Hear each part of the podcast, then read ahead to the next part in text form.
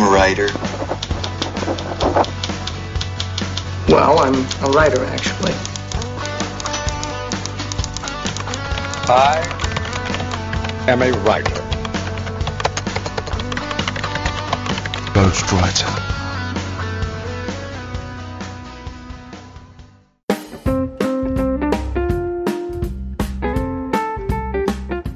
Saudações literárias, queridos ouvintes. Eu sou o Ricardo Erdi e esse é o podcast Ghostwriter. No programa de hoje, a gente vai conversar aqui com um.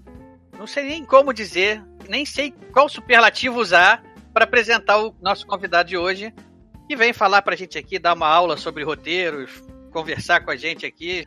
E o nosso convidado aqui de hoje é o Paulo Corsino. Seja bem-vindo, Paulo. Obrigado, Ricardo. Beleza? Prazer estar aqui com vocês. Agradeço muito o convite. É muito legal poder conversar aqui com vocês. E quero garantir ao público que eu não vou fazer uma live. Né, porque tá todo mundo fazendo live, então vamos fazer um podcast mesmo, que é mais simpático, entendeu? Assim, não tá, ninguém vai precisar ver o que a gente está comendo, bebendo, nem igual esses sertanejos andam fazendo. Enfim, mas vamos lá. Eu sou Paulo Cucino, roteirista de cinema, produtor também, né, mais de 25 anos da área, e estou aqui para que vocês tirar qualquer dúvida, falar sobre qualquer coisa, principalmente sobre cinema, roteiros, enfim, o que vocês quiserem. Vamos lá, e para me ajudar aqui nessa empreitada hoje, já que o assunto pode render muito, já que o nosso convidado sabe tudo, a gente está aqui também com o Claudelino. Mais uma vez, bem-vindo! E aí, pessoal, tudo bem? Nem, nem precisa dar bem-vindo. Bem, Lauderina da casa, vou dar bem-vindo um pouquinho, né? Questão de educação, protocolo, né? Você protocolo, vai... né? Bem-vindo protocolar. Então, bem-vindo, Lauderina. Nós estamos numa época de protocolos, então siga o protocolo, né?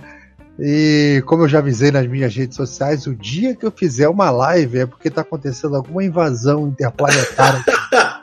só essa possibilidade, é só essa. Bom, então, enquanto você se prepara para a live aí e o Cursino já vi que deve, deve estar tá no coquetel dele ali, eu vou ali com o Modena, a gente vai ler os e-mails e a gente já volta daqui a pouquinho.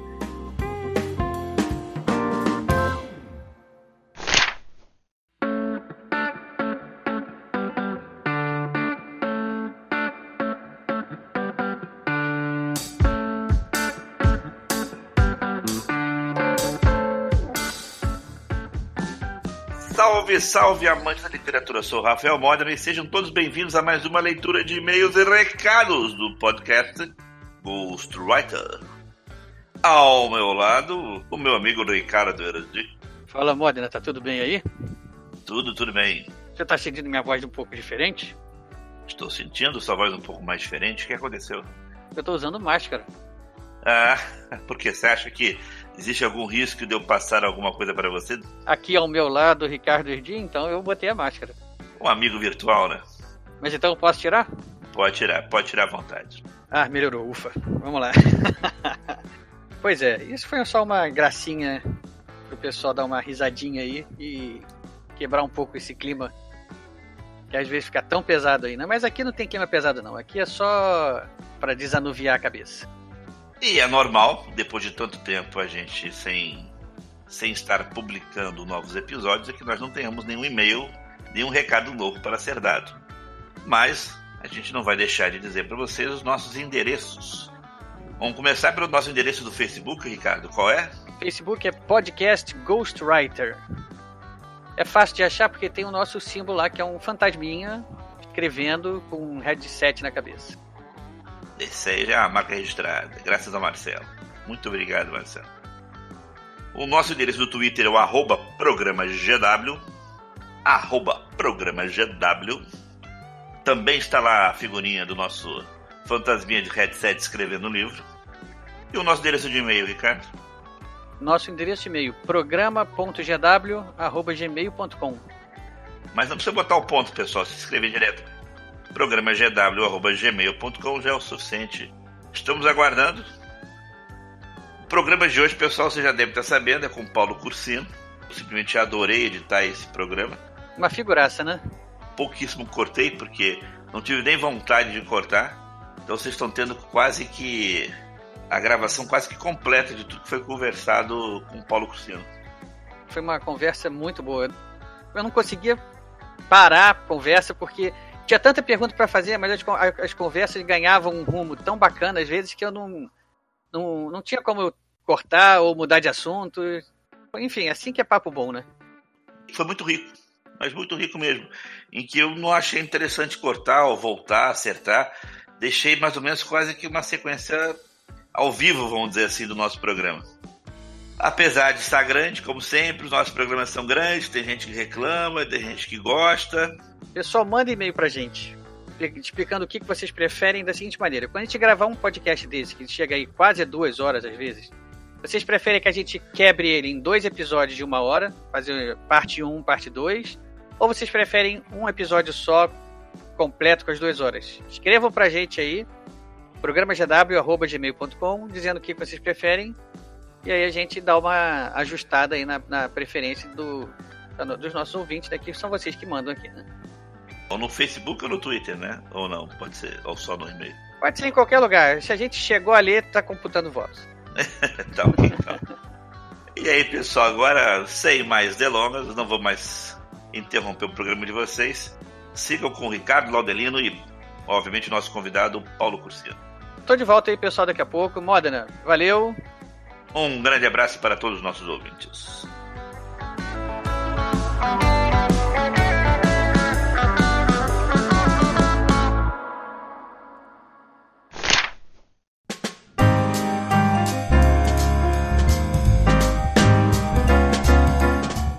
Antes da gente começar esse programa, quando a gente estava ali no, na fazendo a apresentação aqui do cursino aqui, eu escutei um barulho de líquido lá no fundo e acho que a primeira coisa que eu tenho que falar sobre o Cursino é que ele, se a carreira dele de roteirista não tivesse dado certo como deu, acho que ele teria um grande futuro como barman.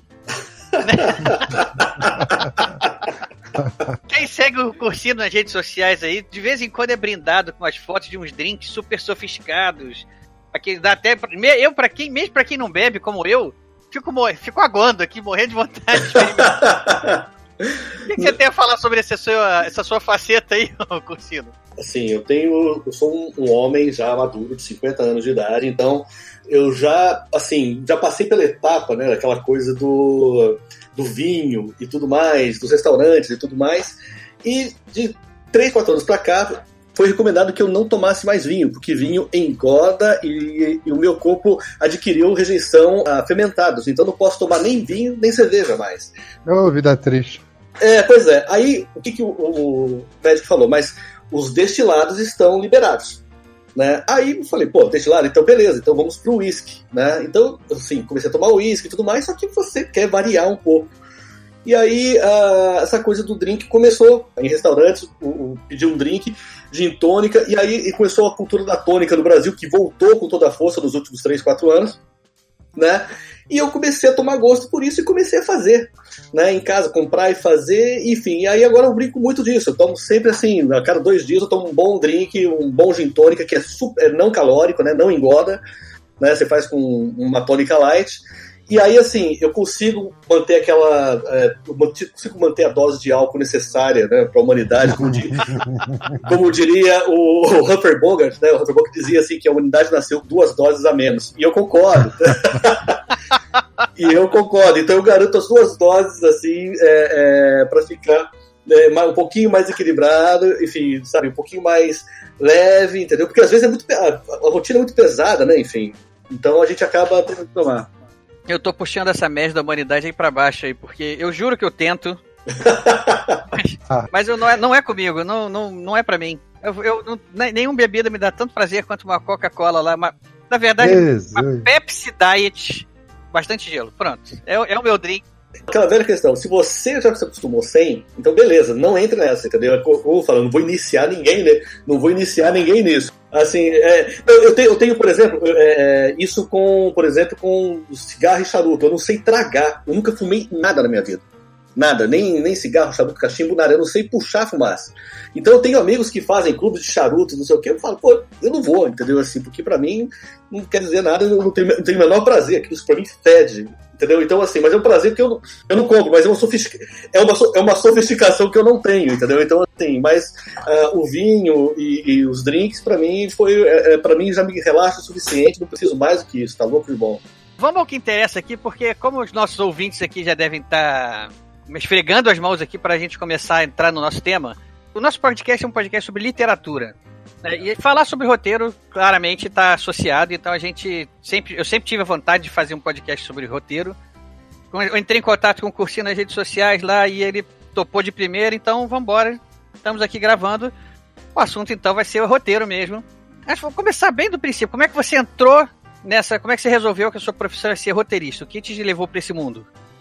Ah, é muito engraçado isso porque é, assim parece parece caô, né? Mas assim na verdade eu nunca havia pensado em ser roteirista na minha vida, né? Isso aí aconteceu mesmo, né? Aquela coisa assim de ah aconteceu foi realmente comigo foi uma coisa que aconteceu. Eu gostava, assim, o meu sonho na verdade era escrever livros de ficção científica, né? Assim, que eu amo ficção científica, sabe? Sou assim até hoje fascinado. Até hoje postei um, fiz um post sobre Isaac Asimov, né? Enfim, eu sou daquela ficção científica mais clássica, do Arthur Clarke, do Ray Bradbury, entendeu? Do, do William Gibson. Então, assim, eu sou da, da, daquela época, então minha vontade era de escrever isso. E eu escrevi alguns contos de ficção científica e tudo mais, mas é, nunca desenvolvi, entendeu? Assim, não, vi que eu não tinha talento nem jeito para aquilo, eu era apenas um fã. E isso eu já determinei logo de cara, com 20 e poucos anos de idade. Então eu só gostava de, de curtir isso. E eu comecei a brincar de escrever contos e tudo mais. E eu estava fazendo faculdade de propaganda. E houve um festival de cinema na faculdade. Que depois foi organizado por um pessoal que fazia parte do Festival de Cinema de São Paulo. Eu comecei a frequentar muito o Festival de Cinema de São Paulo. E é claro, né? A gente gosta de ficção, a gente gosta de cinema, ver tudo também e tal, ficção, comédia. Eu, e, e, e, a comédia, na verdade, assim, era uma coisa mais familiar. Meu pai é maluco por comédia, meu avô era maluco por comédia, então eu acompanhava eles na, na comédia também e tudo mais. Enfim, mas nunca vi, sabe? E eu ficava com essa coisa da ficção, não sei o quê. Aí, enfim, um dia, é, num, num festival, eu conheci uma garota, ela era atriz, a Adriana, entendeu? E ela, assim, sonhava em, em fazer teatro, cinema também e tal. E ela descobriu que ia ter um curso do Flávio de Souza, em São Paulo, na Casa da Palavra, né, sobre roteiro para televisão. Né, e ela falou: vamos, eu vou lá fazer inscrição. E eu fui com ela fazer inscrição. Chegando lá, ela queria fazer inscrição, cara. Não, olha só, a procura tá muito alta, a gente está selecionando quem entra. E aí ele puxou uma folha e falou: você vai ter que fazer um teste. E deu uma folhinha para ela. Pum. E ele pegou, puxou e deu uma folha para mim. Aí ele botou assim na frente eu falei: não, não, eu não vou fazer. Super normal. Assim, não, não, não vou fazer, não. É ela que vai. Aí ela falou assim: ela falou assim: pô, você escreve direitinho, faz, vai, vai, que, vai, que, vai que dá, vai que, entendeu? Então eu peguei, tá, tá, beleza. Aí eu peguei citei, né, é, e tinha, o tema proposto era uma conversa de um casal no aeroporto. Aí eu falei, pô, vou fazer de zona aqui. Aí eu fiz uma cena engraçada, um casal discutindo, abrindo mal no aeroporto tal, enfim, uma cena de, uma cena de comédia, coloquei, colocando a, a, a, tem umas piadas ali e entreguei. Mas uma, uma curiosidade nesse momento, só antes de você continuar a história. O roteiro tem toda uma técnica para escrever, descreve a cena primeiro, depois vem a fala. Do, você, já, você já escreveu dessa maneira ou você escreveu... Eu já, eu já escrevi dessa maneira, eu já escrevi assim porque eu já tinha lido alguns livros do Woody Allen, né, que, onde ele colocava as peças de teatro dele. Né? O Sem Plumas, por exemplo, tem duas peças de teatro dele. Então eu já sabia mais ou menos ali, eu fiz como se faz no teatro, você colocava uh, um personagem e um diálogo. E eu sabia que o roteiro era mais ou menos isso. Então era uma coisa meio que automática. Entendi. Então eu fui escrevendo assim: o, o marido de X, é, a esposa de, de desassado, né? Enfim, fui fazendo um diálogo engraçado ali. E eu tenho, eu assim, sou fã, muito fã de Woody Allen e tal, então tinha uma pegadinha meio Woody Allen, do, do marido sendo meio capaz da mulher ali, não sei o que e tudo mais. E, e, e, e entreguei. Aí, um mês depois, sai o resultado, eu entro e ela não. Olha, eu já, eu já tava prevendo isso. Não, e aí, Cara, ela, ela, ficou muito mal com isso. Eu falei: olha só, vamos fazer o seguinte. Eu vou fazer esse curso por você. Né? Você gostava muito dela, né? Tinha realmente. É, era uma paixão, uma paixão de juventude mesmo. Gostava atriz e tudo mais, ela tinha uma coisa meio exótica e tudo mais, toda tatuada, e eu nunca fiz nada disso na minha vida. Aí assim, aí assim, aí eu peguei e comecei a fazer um curso para ela. E, e nessa época eu estagiava numa empresa de marketing, numa parte totalmente, sabe, bem The Office mesmo, era uma empresa de papel também, era a Suzano. Nossa, adoro The Office, adoro. então, eu já trabalhei exatamente naquilo, eu trabalhei numa empresa chamada SPP Nemo. Tinha um Dwight Schrute lá, não? Tinha, então, o Office é muito real, é muito real. É muito ah! real. Entendeu? É, é, claro que eu me sentia o, o, o Jim, né? Mas assim, eu só tava mais pro Jim lá. Enfim, qualquer coisa. Sensacional. Enfim, mas aí eu peguei e comecei a fazer o curso por ela. E foi muito legal que no, nas primeiras aulas, assim, o Flávio de Souza já me puxou um pouco. Ele falou assim, pô. Eu falei, ó, não sei se eu vou querer trabalhar com isso. Ele pegou e falou: não, olha só, você pode nem querer trabalhar com isso, mas você tem todo o jeito e toda a mão Porque você, você escreve. Eu lembro que ele usou um tema assim: você escreve com desassombro, você não tem preocupação, você vai e escreve. Né? Eu nunca pensei nisso. É, eu escrevo o que eu acho que vai ficar engraçado. Tal. Assim, não, você tem mão para isso. Né? Você pode não querer trabalhar com isso, mas você tem mão para isso. Enfim, é, até o final do curso, é, eu já tinha terminado, meu namoro tinha acabado. Quando terminou o curso, meu namoro tinha acabado, eu fiquei muito mal. Eu falei, quer saber? Saí do meu emprego também e resolvi tentar viver disso. E deu muito certo, porque comecei a mandar textos meu para emissoras e tudo mais. E o Flávio Souza me deu essa, me essa entrada. Ele até me convidou para fazer parte da primeira equipe de um projeto dele que estava no começo, que eu não botei fé, que se chamava um, dos projetos que eu não botei fé que deu certo. Ele estava começando um projeto que na época é, era tipo Palácio Ratimbum, depois virou Castelo Ratimbum. Olha só. Ele me convidou para entrar no Castelo Ratimbum. Na época estava a Mulaete, estava alguns autores ali da oficina. Eu não fui. Enfim, acabei para outro caminho. Aí teve uma oficina da Globo, que é, é, hoje você conhecia alguma coisa de roteiro, eu tinha feito curso com ele, eu fiz a oficina da Globo e acabei entrando na Globo, nessa, assim, na, na oficina, entrei até de uma forma até relativamente tranquila, entendeu? E, enfim, aí eu comecei minha carreira dentro da Globo. Né? E aí na Globo, é, é, é porque, assim, a Globo, porque eu peguei o final dos anos 90, o, o início dos anos 90, ali, 89, 90 e tal, porque o governo Collor havia acabado com o cinema, então o cinema estava muito fechado, o mercado estava se abrindo aos poucos, não existia lei, não existia lei do audiovisual ainda e tudo mais. E então a Globo era uma saída para você escrever para algum lugar, né? A televisão era uma era uma porta de entrada para isso. Então a Globo me manteve, assim, eu fiquei muito tempo na Globo, fiquei 20 anos na Globo. E acabei fazendo contato com muita gente da área e tal, mas aquele, aquele velho sonho de fazer cinema, né? E na Globo eu acabei indo para é, entrei para fazer novela, né? Porque a oficina era para você ser colaborador de novela, né? Eu, é, eu passei assim como bom escaletador de melodrama. Por incrível que pareça, eu tenho mão para drama também. Aproveitar que já que você falou ser mão para drama, assim, uhum apresentar você um pouco mais para os nossos ouvintes, através do seu, pelo meio dos seus filmes. Uhum. Todo mundo vai conhecer.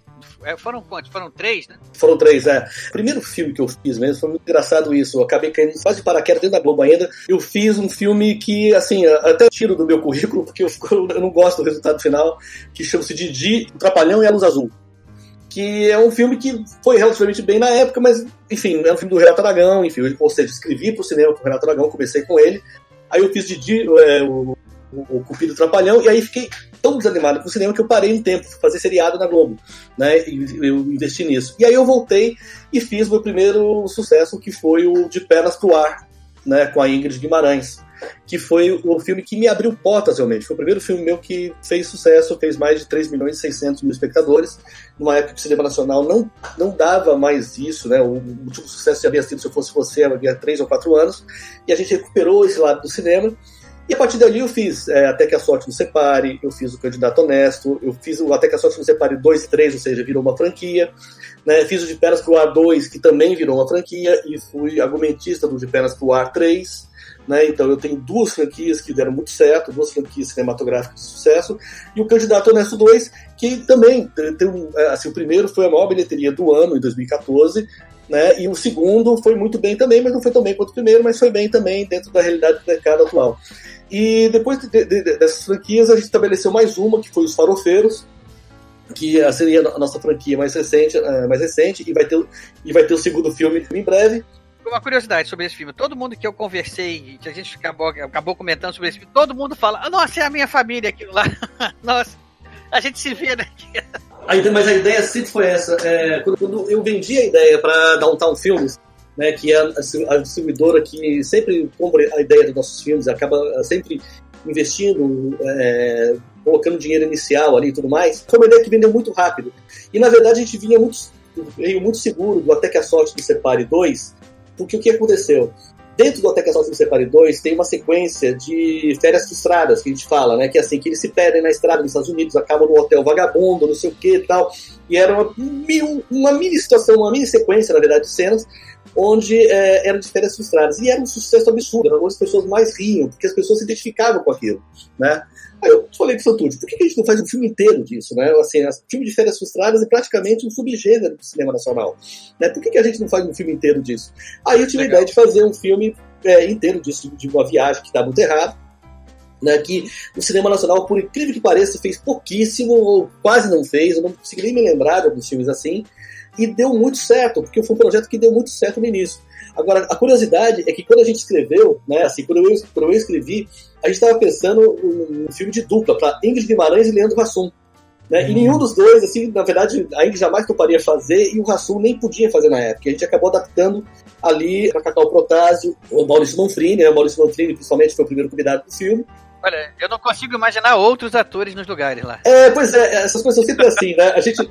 Eu, eu consegui imaginar um filme bem ali da, da, da Ingrid fazendo a estressada e tudo mais, isso aqui e tal. Mas hoje, quando você vê, quando a coisa funciona, você não consegue imaginar mais ninguém. Eu também não consigo imaginar mais outros atores fazendo aqueles papéis, entendeu? Mas é muito engraçado que as coisas começam bem diferentes, né?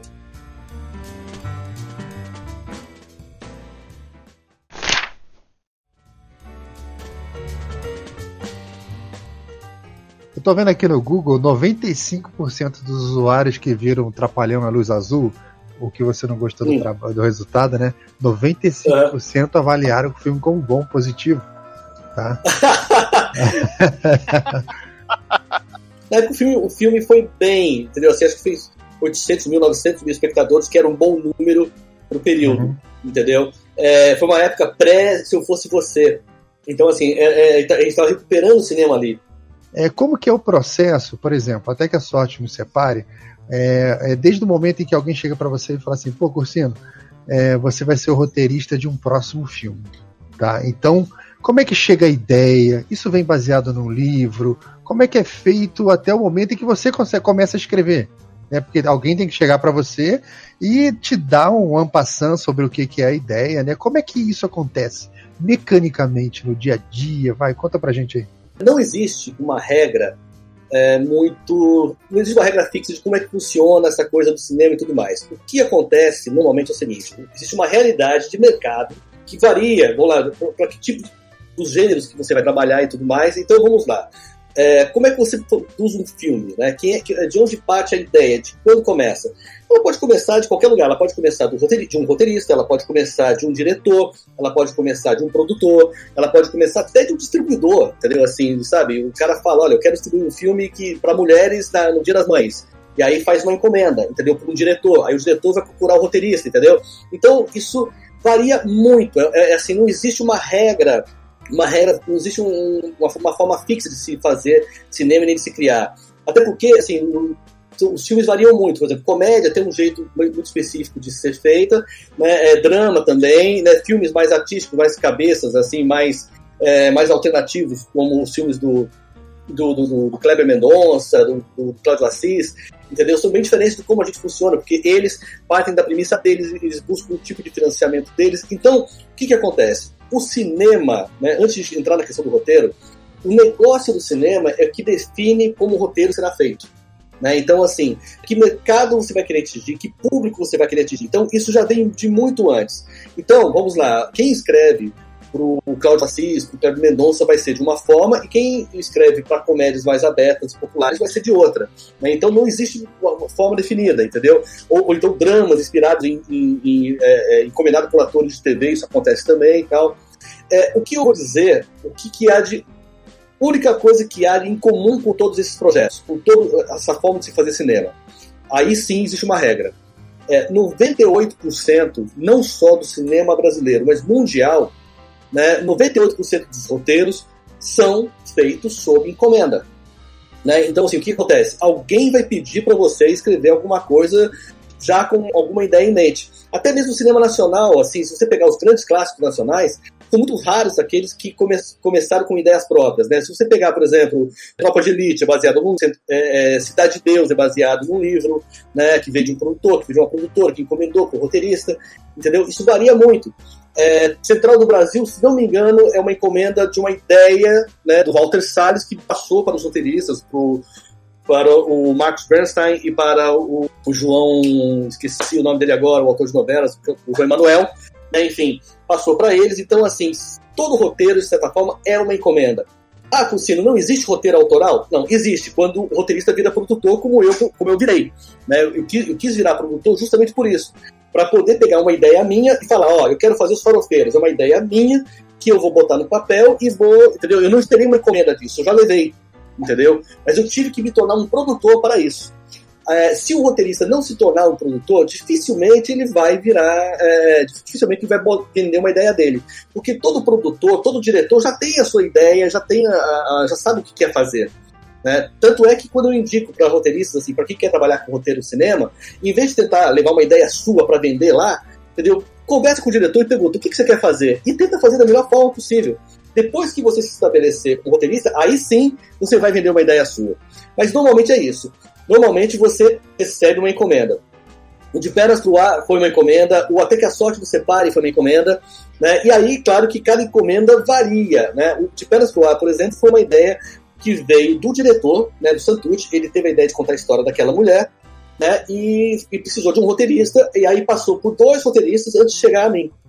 Né? Aí, quando chegou na minha mão, eu consegui destrinchar a ideia dele entendeu? O Até que a Sorte do Separe foi a mesma coisa. É, assim, a produtora, os Gulanes já tinham uma ideia de que eles compraram um livro chamado Casais Inteligentes Enriquecem Juntos.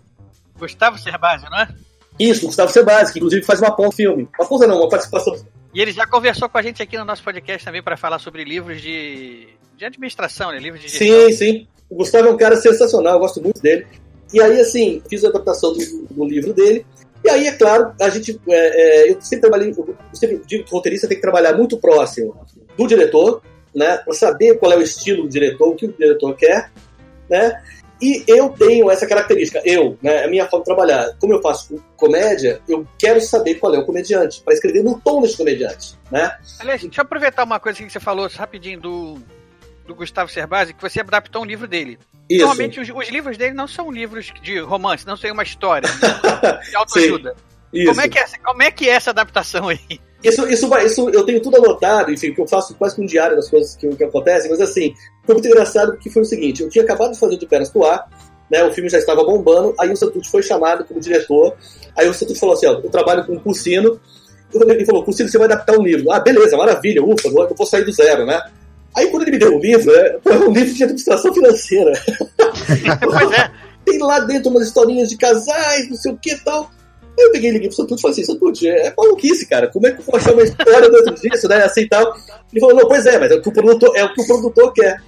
Aí, por coincidência, assim, total, e assim, vamos lá, eu não sou muito afeito a acreditar em é, algo além disso, mas por coincidência, eu tinha uma história guardada há anos sobre ganhadores de loteria, porque é, é, o cinema brasileiro sempre deu muita sorte, sempre foi bem histórias de ganhadores de loteria, pobres que ficam ricos. Né? O Mazarop fez né, o Nadando em Dinheiro, o Roberto Farias fez o Rico Ri à Toa, tem um filme dos anos 70 também, que é, que, também, que é alguma coisa assim, tipo é, Ganhei na Loteca, alguma coisa assim e tal, e sempre deram certo. E a, a Mega Sena, até então, nunca tinha tido feito, ninguém tinha feito um filme sobre Mega Sena. Né? Então eu sempre já, já tinha aquela ideia de se fazer um filme que falasse de Mega Sena. Aí eu falei, caramba, por que, que casais, casais inteligentes enriquecem juntos? Por que, que eu não junto as duas coisas? Eu tô falando de dinheiro, né? Pô, uma coisa tá ali dentro da outra. E aí eu trouxe essa história de um cara que ganha na loteria e perde tudo por não saber administrar. Aí eu vendi essa ideia, olha só, nós vamos contar a história do teu manual né, mostrando o que se faz errado. Porque mostrar fazer o que se faz certo não tem graça. O que é legal é mostrar as pessoas errando com dinheiro e tudo mais, né? E aí, e para aliviar um pouco isso, eu coloquei um personagem, um vizinho, que, que escreveu praticamente um manual igual, e aí o, e o, o fazia o contraponto desse vizinho, ou seja, eu consegui solucionar, né? Ou seja, o trabalho de criação foi, foi de equacionar tudo isso, e quando eu levei a ideia, eu já levei assim com a primeira cena é, na cabeça. Né? Aí o, o, roteiro se vendeu na primeira cena. Né? Eu cheguei na mesa, eu lembro até hoje, você tem com o, Roberto Sotucci, o Sgulani. Né? Eu falei assim: o filme começa da seguinte forma: um professor de academia, casado com, uma criança e já tem um bebê, né? É, mal consegue pagar as contas, a mulher dele ganha na loteria, ele todo malhadão, não sei o que, os dois, os dois enriquecem. Eles falam: olha só, não vamos deixar esse dinheiro mudar a gente. Cota, Dez anos depois, o cara tá gordo, é o Leandro Hassum, entendeu? A mulher é uma perua, a mulher é uma perua da barra, entendeu? Ou seja, fizeram tudo errado com o dinheiro. Então, assim, quando eu contei isso, os caras falaram, ah, o filme é de vocês. Né? Aí já assinamos contrato e tudo mais. E aí foi desenvolver a história muito em muito em cima dessas brincadeiras, de se gastar dinheiro demais, do cara ter que esconder da mulher que, que agora eles estão pobres e não conseguem e tal. E deu muito certo, funcionou muito bem. A gente, a gente não imaginava que fosse virar uma franquia. E foi muito engraçado que, assim, é, eles queriam um filme é, com uma personagem feminina, né? O, a ideia original era fazer de uma mulher que, que gastasse demais. Aí nós falamos, olha só, se a gente colocar a mulher nesse papel, vai ser, vai soar um pouco machista. Vamos deixar o homem fazer a cagada, sabe assim? Vamos deixar o homem, o homem fazer errado, né? O homem branco, hétero fazer todo o erro. entendeu? Assim, sem querer a gente lacrou ali, mas no sentido inverso de rir de si mesmo, entendeu? E isso funcionou muito bem. Isso bateu uma comunicação muito grande. O Rassum adorou fazer o papel, enfim, ele a gente se curte pra caramba há muito tempo, gente já escrevia pra ele na, na, Globo e tudo mais. Então tudo casou muito bem. Então a partir dali caminhou sozinho, mas de fato foi um grande desafio, que sabe, às vezes, sabe, é, é, a coincidência aí de eu ter tido, de eu ter, já tinha uma ideia de fazer um filme desses, de falar de loteria, né, é, de, de riqueza, enfim. Eu acho que isso juntou, foi uma coincidência que ajudou, mas de fato roteiro é isso, você às vezes tem que resolver problemas dos produtores, porque os produtores nunca trazem uma ideia completamente legal, é, um romance perfeitamente adaptável, né? Assim, tem até um filme sobre isso, muito bom, o Nicolas Cage, chamado Adaptação, que o cara recebe a incumbência de adaptar um livro sobre o ladrão de orquídeas, né? E o adaptação é, é, uma, é uma grande tirada de sarro disso, porque realmente você, os caras te dão os, os, os livros mais difíceis de se adaptar, né? Porque nem tudo que funciona bem no romance funciona bem no, na, na, no cinema, né? No roteiro. Na hora de você escrever, de sentar na frente do computador e escrever, fazer a sua, a sua arte ali. Qual é a principal diferença entre a sua criação do nada, assim, uma folha em branco lá e a sua mente funcionando, ou você pegar um livro de um outro autor foi, que foi pensado para uma mídia como livro mesmo, e você ter que transformar aquilo em cenas. Existe uma regra quase que assim básica para isso, que quase todos os roteiristas seguem, que é o seguinte: é, todo roteiro parte do zero. Todo roteiro parte do zero, mesmo os inspirados em romance. Por quê? Porque a mecânica de um roteiro, né, ela tem que. Ela, é, o roteiro ele não vai. Ele não, não é um, uma coisa que você escreve que as pessoas vão ler. Ele será lido por pessoas que, que aquilo virará, virará algo visual. Então, ou seja, ele não é um fim, ele é um meio. Né? Então você tem que ter isso em mente. Ele é um fim, ele é um meio. Ele vai ter que virar aquilo em imagens, aquilo vai ter que virar, virar ação. Então o que acontece? Você tem que zerar, você tem que ler o livro, entender o espírito do livro e contraduzir o espírito deste livro em imagens e em ação. Entendeu? Assim, é, é, em visual. Né? Porque assim, a palavra aceita qualquer coisa. Né? A palavra, se você escreve assim, passou-se 30 mil anos, né? é mole, você escreve passou-se 30 mil anos. Entendeu? Assim, é, agora, como é que você transforma essa frase em imagem, entendeu? É complicado, né? Você vai ter que usar ou legenda, ou alguém vai ter que narrar, ou como é que você, você faz isso, entendeu? É, de forma cinematográfica. Eu costumo usar esse exemplo, né? No caso, não é nem 30 mil anos, é muito mais, que eu falo, assim, quando eu dou esse exemplo no workshop, eu falo, como é que você fala, passou-se 200 mil anos, né, da forma mais rápida possível? 2001, Odisseia no Espaço. Foi Exato, exatamente. Foi a primeira coisa que me veio à mente. Olha, eu, não, eu não, nunca participei de nenhum curso seu, não. Não, não, mas é, mas é um clássico. De fato, o, cara, o macaco joga um osso e pum, tá lá no espaço. Acabou. É um dos melhores cortes da história do cinema. O cara conseguiu resolver um, um parágrafo numa imagem. Então, o seu trabalho, na verdade, é esse. É você é, só que se você olhar o livro, não vai ter essa coisa do macaco joga um osso e vira nada. Você vai ter que enxergar isso. Você vai ter que encontrar essa solução. Aí que entra a arte do roteirista, né? Aí que entra a arte da adaptação. Tem que entender o que tem que, o que, tem que ser feito, né, o que tem que ser contado, né, e como traduzir isso em imagens. E isso também funciona, por exemplo, para adaptação de peças de teatro. Por exemplo, tem uma história clássica, né, do Amadeus, né, do, da adaptação do, Sim, do, do Amadeus, do, do que, é, que é uma peça de teatro, do Peter Schaeffer, em que quando o Salieri descobre que jamais baterá o Mozart em termos de talento, né? Assim, jamais alcançará o talento do Mozart. Tem um, um, um solilóquio dele, um, um, palco que é maravilhoso, né? Um solilóquio maravilhoso mesmo, que ele questiona Deus. Ele fala, né? Caramba, eu que sou um crente, eu que faço tudo certo, eu que acredito em Deus, eu que não sou pagão, não que, coisa, blá, blá, blá, blá, não fui agraciado com o teu talento. Por que tu me traíste, né? Por que, que, por que, que é, você, Deus, me traiu, né? É maravilhoso, é um momento emocionante da peça, né? Que é sensacional. E aí o que aconteceu? Quando foi, foi, adaptado para o cinema, o que, que aconteceu? Qual era o desafio do cara? Ele não ia poder parar um filme e o cara fazer um solilóquio e falar sozinho, que fica ridículo. o teatro funciona muito bem. Mas o cinema não, porque o cinema a linguagem é mais realista, então ninguém fala tanto tempo sozinho. Como é que ele resolveria isso da forma mais rápida possível? E a solução que ele encontrou foi brilhante. Quando ele percebe que não vai, que, que realmente a justiça divina cometeu um erro com ele, não ter dado para ele o talento, ele questiona a fé dele como? Né? Em vez de fazer um solilóquio, ele entra no quarto dele, ele pega um crucifixo e joga numa, na lareira. Que é uma cena fortíssima. Você vê o Cristo derretendo ali. Ou seja, é a própria fé do cara que tá indo, entendeu? Assim, ok, eu, sabe, o cara queimar a própria cruz é muito forte, entendeu? Isso, isso me lembra uma cena do Corcunda de Notre Dame. Sim, sim, sim. É, o, na hora que o, o padre lá, que eu esqueci o nome dele, tá lá sofrendo com a paixão que ele sente pela cigana e, e ele vai lá questionar a Deus por que, que ele tá sendo tentado dessa maneira, né? Exatamente, tem isso também.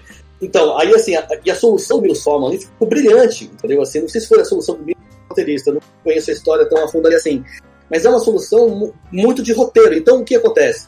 Isso é um perfeito entendimento do que é o roteiro, de você né, não deixar a coisa tão literal e deixar mais visual, você conseguir passar as informações da forma mais rápida possível, entendeu? Então, assim, quanto, quanto menos diálogo você conseguir usar, melhor. Né? Eu sempre falo, falo o seguinte, eu sempre tento jogar para a imagem o máximo possível. O diálogo você utiliza é, somente o necessário. Ou então, quando você tem, por exemplo, um bom ator de, de, de diálogo, de comédia, que fala rápido e mais, aí você abusa um pouquinho entendeu? Isso varia muito, mas no geral, o bom cinema é aquele que consegue transformar em imagens tudo aquilo que está em palavras em outros gêneros apenas escrito, entendeu? Não deixem de ver Amadeus. Esse filme é maravilhoso. Esse filme é um dos melhores filmes da história, na minha opinião. Assim, Esse filme ele é sobre, é sobre Mozart ou é sobre Salieri? O, foco, o, o protagonista da história é o Salieri. Né? É ele que passa pela. É, quem, a história segue por ele. E aí o Mozart entra com um elemento perturbador entendeu? E que faz o contraponto dele, é o antagonista dele. Então o protagonista é o Salieri, né? Você vai acompanhar a história dele, é tanto que o filme começa e termina com ele, e o Mozart vai fazer, vai entrar na vida dele e vai transformá-lo, vai fazer questionar a fé, questionar a vida, moral e tudo mais.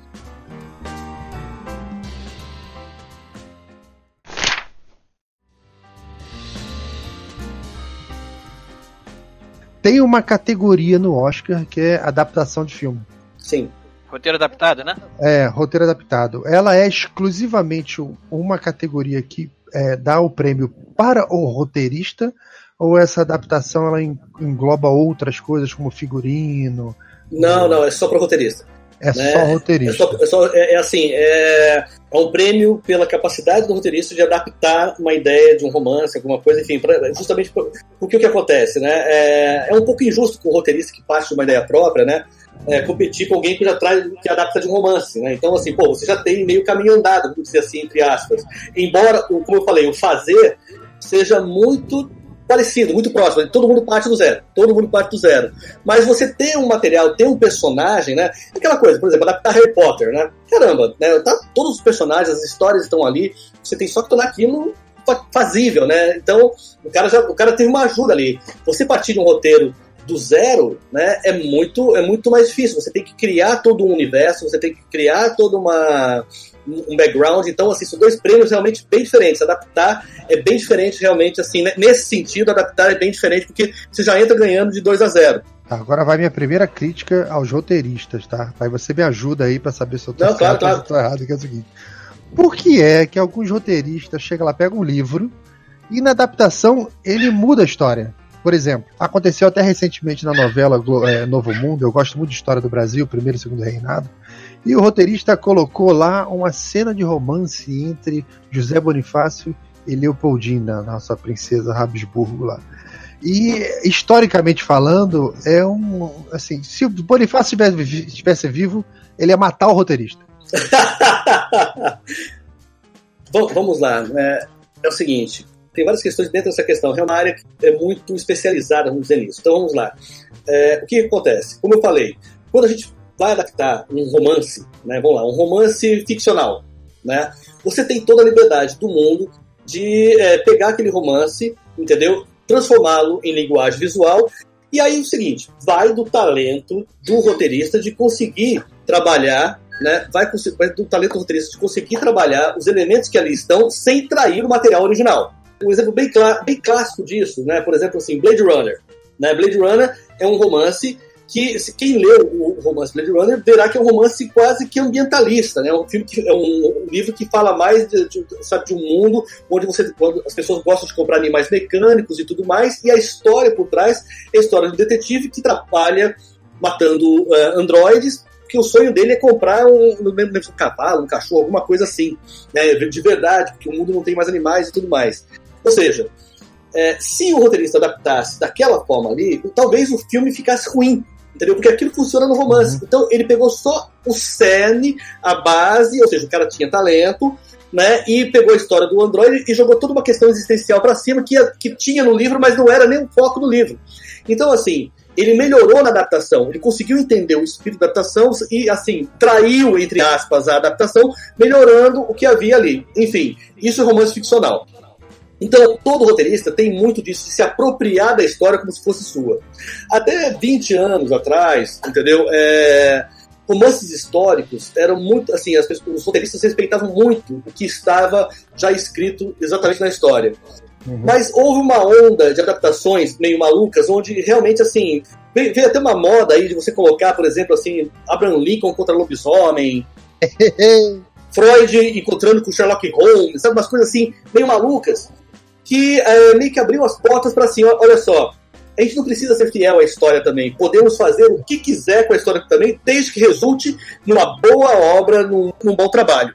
É a tal da licença poética? Licença poética, exatamente. Só que o que, que acontece? Eu acho que existem licenças poéticas e licenças poéticas e vai depender do talento do roteirista, do talento do roteirista e do adaptador, né, que vai adaptar que vai fazer, que vai brincar com isso. Eu, particularmente, não gosto de traições muito grandes, como essa, por exemplo. Para mim é um absurdo ter o caso do, do, do, do Bonifácio com Para mim não tem o menor sentido, entendeu? Mas é aquela coisa, ele está escrevendo uma novela, já parte do princípio que qualquer semelhança com a realidade é mera coincidência. Então, assim, é... só que eu acho um pouco ridículo isso, porque você está tratando de história também, né? Então, eu concordo com você, eu não faria isso. Né? Mas eu também não estou na pele do roteirista, entendeu? Para saber quais são as pressões que ele está tendo ali dentro da história para poder manter o interesse da novela, entendeu? Assim, como eu falo, se eu não confio no material original da história, eu não vou adaptar. E, e, acontece isso. Muitas vezes os caras falam assim: ó, tem uma história fantástica aqui do Dom II. Pô, eu acho que Dom Pedro II tem uma história maravilhosa, mas será que é cinematográfica? Novelesca? Não é. Aí o que acontece? Para ficar novelesca, tem que cometer essas barbaridades. Então, assim, eu na minha opinião, eu não faria. Agora, tem autor que tá tranquilo com isso. Não, não, eu vou colocar todo mundo beijando todo mundo, não tem problema. Ok. De repente, de repente, se o cara consegue dormir tranquilamente depois disso, beleza, por que não? Né? Se tiver dando audiência, por que não? Mas isso passa por alguma aprovação? Passa, passa pela aprovação de vários produtores dentro da própria Globo, né? No caso, assim, ah, na novela tá. global, passa, passa pelo diretor, passa pelo, pelos produtores da, é, dentro da Globo, entendeu? Isso tem uma, uma hora, ele passa por várias mãos. Então o que acontece? É, mas a palavra final, ali no caso das novelas, é do roteirista, é do autor. Porque a gente costuma brincar com isso, né? Que a, a, a televisão é do autor, o cinema é do diretor e o teatro é do ator. Então, assim, na televisão, o autor. E o roteirista? Muito... E o roteirista entra onde aí? Não, não, é, é como autor. Desculpa, é o autor roteirista. Ah, tá. É. É, na, na, televisão o autor é o roteirista, no, no, cinema o autor é o diretor e no ator o autor é o próprio ator. Né? Então, assim, cada, cada um é um espaço para cada um brilhar. Né? Embora, claro, um bom diretor de novela faz toda a diferença do mundo, um bom roteirista de cinema faz mais diferença ainda, e um bom diretor de teatro hoje é praticamente determina, é, garante mais bilheteria do que o próprio ator. Então, assim, não existe uma regra, uma, uma regra muito fixa dentro disso, né? Então a, a, brincadeira é essa. Mas, de fato, assim, eu, eu concordo contigo. Eu, eu, não adaptaria dessa forma, mas, como eu falei, eu nem tô na pele do cara. Por acaso, o autor da novela é um grande amigo meu.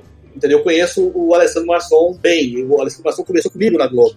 E ele é um cara do teatro. E ele realmente, assim, tem uma mão muito solta, muito boa para romance e tudo mais. E aí ele foi por esse caminho. Eu não iria, mas aí é o seguinte: cada um com o seu cada um. Entendeu? Assim, deixa ele lá. E aí entra a arte de cada um, né? Exato. Mas eu fico indignado com, com algumas coisas também. Algumas coisas me incomodam bastante. Eu acho muito bacana quando o roteirista consegue respeitar a história, entendeu? E é, de uma forma muito realista, muito próxima. Por, por exemplo, vou dar um exemplo muito legal disso.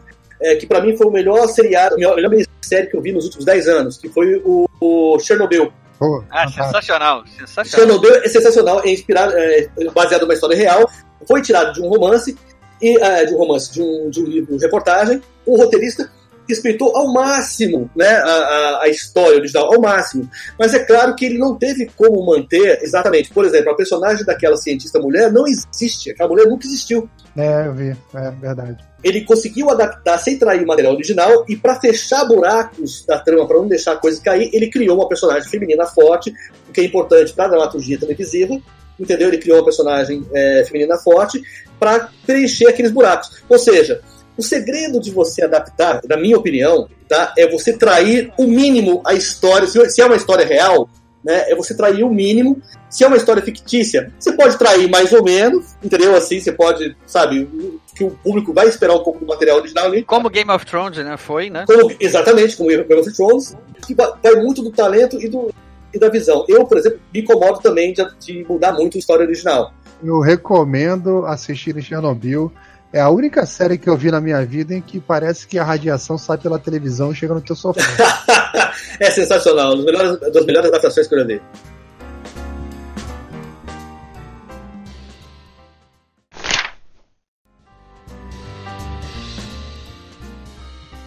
Bom, então, Paulo, uma pergunta aqui meio delicada para fazer. Não sei se chega a ser delicada, mas uma pergunta um pouco mais potencial para ser polêmica é o seguinte: quem te segue nas redes sociais aí, é, fica evidente que você tem uma simpatia.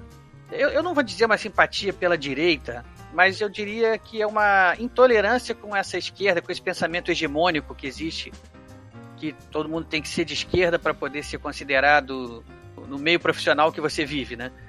E você é alguém que tem a coragem de, de enfrentar isso, de dar a cara a tapa, de mostrar que não tem que ser assim, não, que você tem a sua independência de opinião. E aí eu queria saber, isso não te prejudica de alguma maneira? Isso não te deixou escanteado em algum momento? Vamos lá, qual é a sua experiência aí sendo, sendo um cara tão aberto assim, num meio de pensamento tão único? Olha, não, vou dizer, não nada fácil, tá? Porque o que que acontece? eu acho que muito, que muito me ajudou nisso tudo é o seguinte: eu sou do interior de São Paulo, né? Eu sou assim, eu vim, eu sou, eu sou nasci em Taubaté. Então, assim, eu cresci em São José dos Campos, né, que é outro do interior, que é um pouco maior, mas enfim, eu sou do interior. Então, é aquela coisa, eu não sou filho de artista, não tenho nenhum ator, diretor, autor da minha família, nada. Minha família, meu, meu pai é ex-metalúrgico, né? O único artista da família era meu avô, que era músico, mas também também estava relacionado a, a, a isso tudo mais. Então, quando você vem de fora, né, você tem uma capacidade de olhar as coisas um pouco mais um pouco mais de distância, até porque você não está inserido dentro disso, né? E eu lembro que quando eu fui contratado pela Globo, fui contratado para trabalhar em São Paulo, mas logo no primeiro trabalho, é, o diretor da Globo, Walter Lacer, me puxou para trabalhar no Rio de Janeiro. Falei assim, não, não, você vem para cá porque aqui é onde, tá tudo, onde tudo acontece, de, em termos de produção e tudo mais, então você vai ficar muito próximo disso tudo. E quando eu cheguei, é, eu, eu achei muito estranho porque é o seguinte, meu pai é ex-metalúrgico, né? Meu pai fez parte do movimento é, sindical dos anos 80 ali de São Paulo, né? Ele, meu pai fez, participou de greves, entendeu? Meu pai ficou preso em fábrica na época que o Lula era líder sindical e tudo mais. Né? E eu cheguei a levar comida pro meu pai, assim, em porta de fábrica, aquela coisa meio, sabe? Eles não usam black tie, sabe? aquela coisa assim e tal. Então a gente viu o movimento sindical de muito perto, então eu tenho uma outra, já tinha uma outra visão de esquerda que quando eu cheguei no Rio de Janeiro e vi as pessoas falando do Lula e tudo mais, eu falo, peraí, vocês sabem do que vocês estão falando? sabe assim, vocês, vocês, vocês têm, sabe, pessoas que nunca tiveram numa fábrica, entendeu? Falar de líder sindical é surreal, entendeu? Assim, aí você via aqueles intelectuais de boteco, que tem muito no Rio de Janeiro, né? Sabe assim, no Bracarense, ir falando de política, eu, assim, cara, pera lá, eu, eu vi o movimento sindical do teto, não é isso que vocês estão falando. Entendeu? Eu conheço isso. E aí, quando eu falava que não gostava, era uma coisa, como assim, cara? Você veio de lá e vai trair suas origens? Falei, não, tô traído, eu tô sendo fiel às minhas origens. Eu sei o que é aquilo. Eu sei como aquilo funcionou assim, não é, a vida não tem apenas santos e bandidos. Então o que acontece? Eu, eu saí de um mundo que me deu essa visão, muito próxima da realidade que era a esquerda sindicalista brasileira, e caí no, no, no, mundo da esquerda caviar completa. Então, assim, eu, eu, eu, eu saí de um entre outro. Então, o que aconteceu? Para eu sobreviver ali, eu tinha que fazer de surdo, né? Assim, eu, eu, eu, entrava numa mesa do Bracarense. Ah, isso é um crime. É, você tem que fazer de surdo porque o que acontece? Eu fui descobrir uma espécie de um pensamento muito fechado, muito fanático para a esquerda, que eu jamais imaginava que fosse encontrar dentro de uma classe que seria supostamente intelectual, porque na verdade é essa, né? roteiristas não são intelectuais. Intelectual é outra coisa, nem o Woody Allen se diz intelectual. Eu também não me digo intelectual. Então, assim, por que, que esses caras se dizem intelectuais, entendeu? Sabe? Então, pô, peraí, dá um tempo. Nelson Rodrigues vem à mente. Exatamente. Então, assim, pô, é, não dá. E, e, aí fala de, de pensamento conservador que discorda dessa maioria, vem logo Nelson Rodrigues e ninguém mais. Paulo Francis e olhe lá, entendeu? Paulo Milo, Francis, né? É, o meu Milão Fernandes, que também pensava de forma independente, mas também não, não batia muito, batia dos dois lados para poder fazer uma média, um cara muito esperto e tudo mais. Então o que acontece? Eu tive que me fazer de surdo muitas vezes, né? Mas é claro que o fato de eu não sou um ator, entendeu? E eu, assim, tenho uma coisa comigo que é o seguinte: eu não consigo. Aí é uma decisão pessoal minha. Eu não consigo, na verdade, é, deixar de expor o que eu penso, entendeu? é, quando me chamam pra, pra briga. Então, assim, quando eu posso ficar quieto no meu canto, beleza. Né? Mas se me, me forem falar, eu não vou conseguir mentir. Eu sou um cara, nesse sentido, eu, eu tenho dificuldade pra mentir até pra namorada, cara. Da boa, não consigo, entendeu? Sabe assim, eu sou. Eu sou, uh, eu sou um sincericida, na verdade, assim, sabe? Imposto de renda, imposto de renda. Exatamente, é, exatamente. Se, se, se, a minha, se a minha namorada fala assim, você acha que eu tô gordo? Eu falo, tá.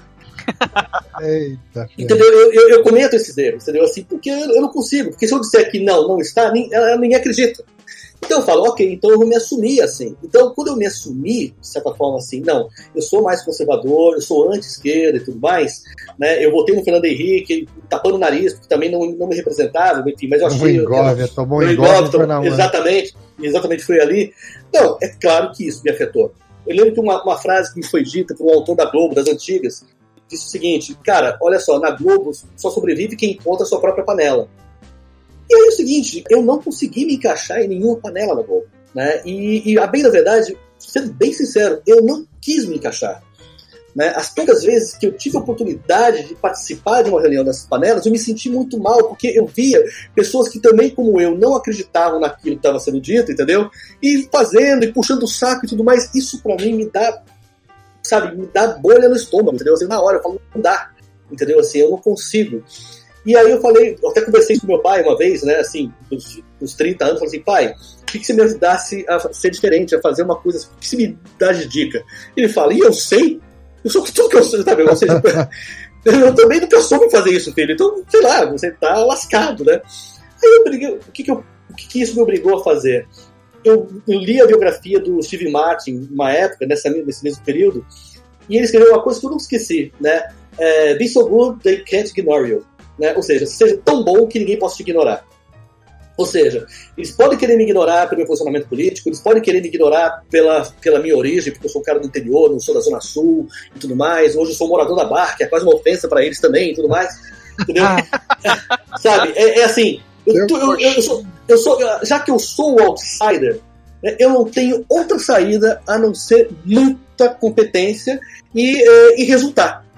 A verdade é essa. É, isso, me, isso me obrigou a estudar mais, a me aprimorar mais, ou seja, isso foi bom para mim.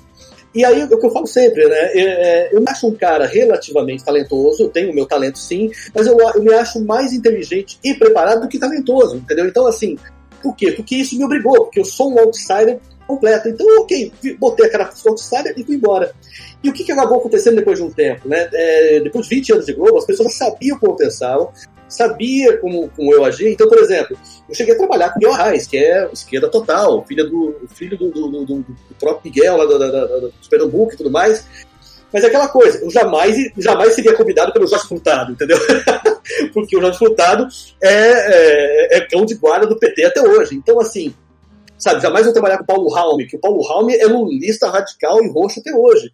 Então eu vou fazer o quê? Eu vou, eu vou chorar na cama por causa disso? Vou ficar lamentando, ah, eu não sou de esquerda, não sei o quê. Não, cara, é o seguinte, eu vou ter que resultar, vou ter que dar bilheteria, vou ter que dar audiência, vou ter que ser bom pra caralho naquilo que eu faço. E isso me empurrou muito e isso me garantiu. Então hoje eu falo mesmo, entendeu? Assim, as pessoas sabem como eu penso. E isso acabou estimulando muita gente a sair do armário, assim, e assumir, pô, eu realmente concordo com você, cara. Eu só não falo, mas eu concordo, aí a pessoa me chama para trabalhar, sabe? E tudo mais. Então, assim, é, é, é, o que eu falo sempre para todo mundo que me pergunta como é que você consegue sobreviver nessa área, qual é a dica que você dá? Eu falei, olha, a dica é o seguinte, depende do teu estômago. Tá? Depende do teu estômago, depende da tua conta bancária, depende, sabe, do quanto você está afim de comprar essa briga. É, eu comprei porque eu não sei ser de outra forma, eu não conseguiria sobreviver de outra forma. Eu acho que se eu tivesse hoje, é, não tivesse conquistado o meu espaço, tivesse que fazer média com parelinha na Globo para sobreviver, entendeu? Eu tava com uma úlcera já morrido, sei lá, entendeu? Sabe? Eu, sério, eu, eu estaria muito mal. Então, assim, eu fiz o que foi melhor para mim. Então, assim, eu hoje tô com a saúde em dia, tô com minhas contas pagas, é, tenho trabalho sobrando na mesa, então, pô, então eu acho que eu tô fazendo alguma coisa certa, entendeu? Sim. E assim, e não vou deixar nunca de me posicionar, porque eu acho que isso estimula o pensamento divergente. Eu vejo o autor assim, olha, se, olha, se você está no início, coloque-se, porque você vai procurar pessoas que, que estão com você.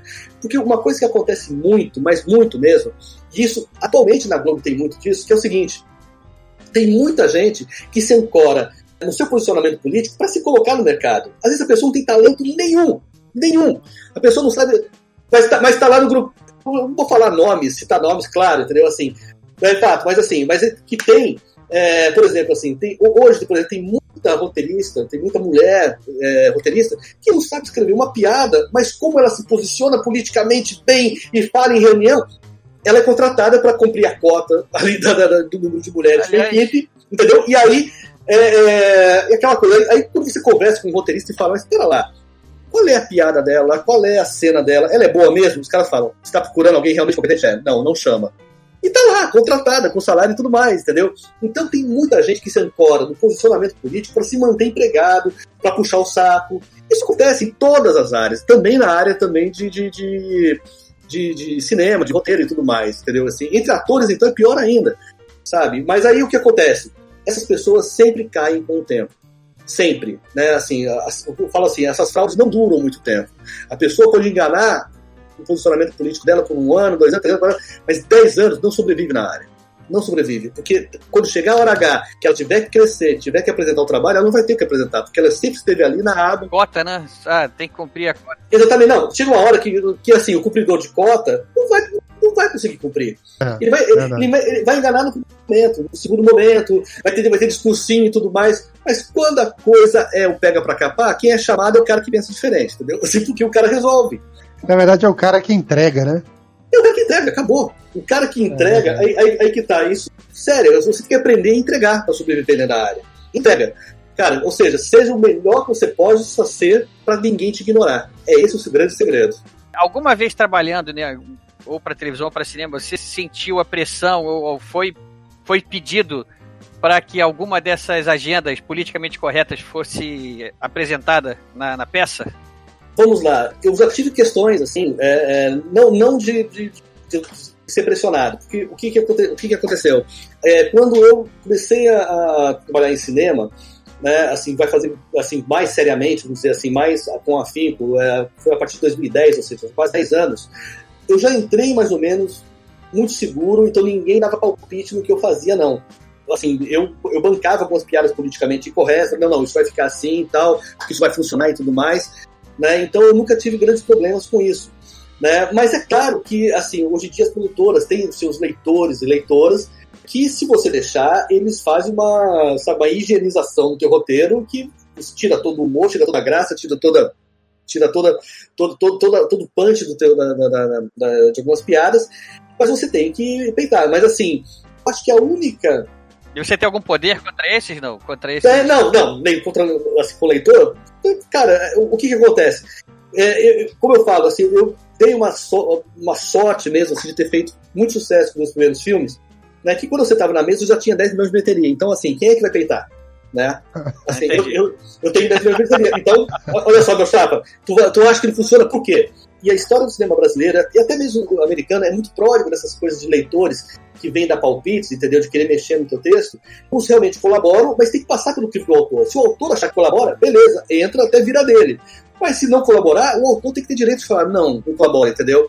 Então, assim, eu é, é, é poucas vezes cedi, pouquíssimas, pouquíssimas, eu conto nos dedos as vezes que eu cedi, Né? Mas eu sei de histórias assim, cabeludiças, de gente que muda a história toda, entendeu? Para poder é, encaixar, para poder produzir. Eu falo, pô, o que você tá fazendo nessa área, cara? Você vai se vender assim mesmo? Você não, acredita nisso e vai deixar que, sabe, é, é aquela coisa assim, né? O, o cara, é, você tem um roteiro seu, ser chamado para adaptar, aí daqui a pouco, não, eu vou chamar mais dois, três roteiristas, aí daqui a pouco você precisa de uma equipe de basquete para escrever um roteiro. Não, cara, é no máximo dois para mim. No máximo três, um colaborador, entendeu? Mas assim, não é assim que funciona, entendeu?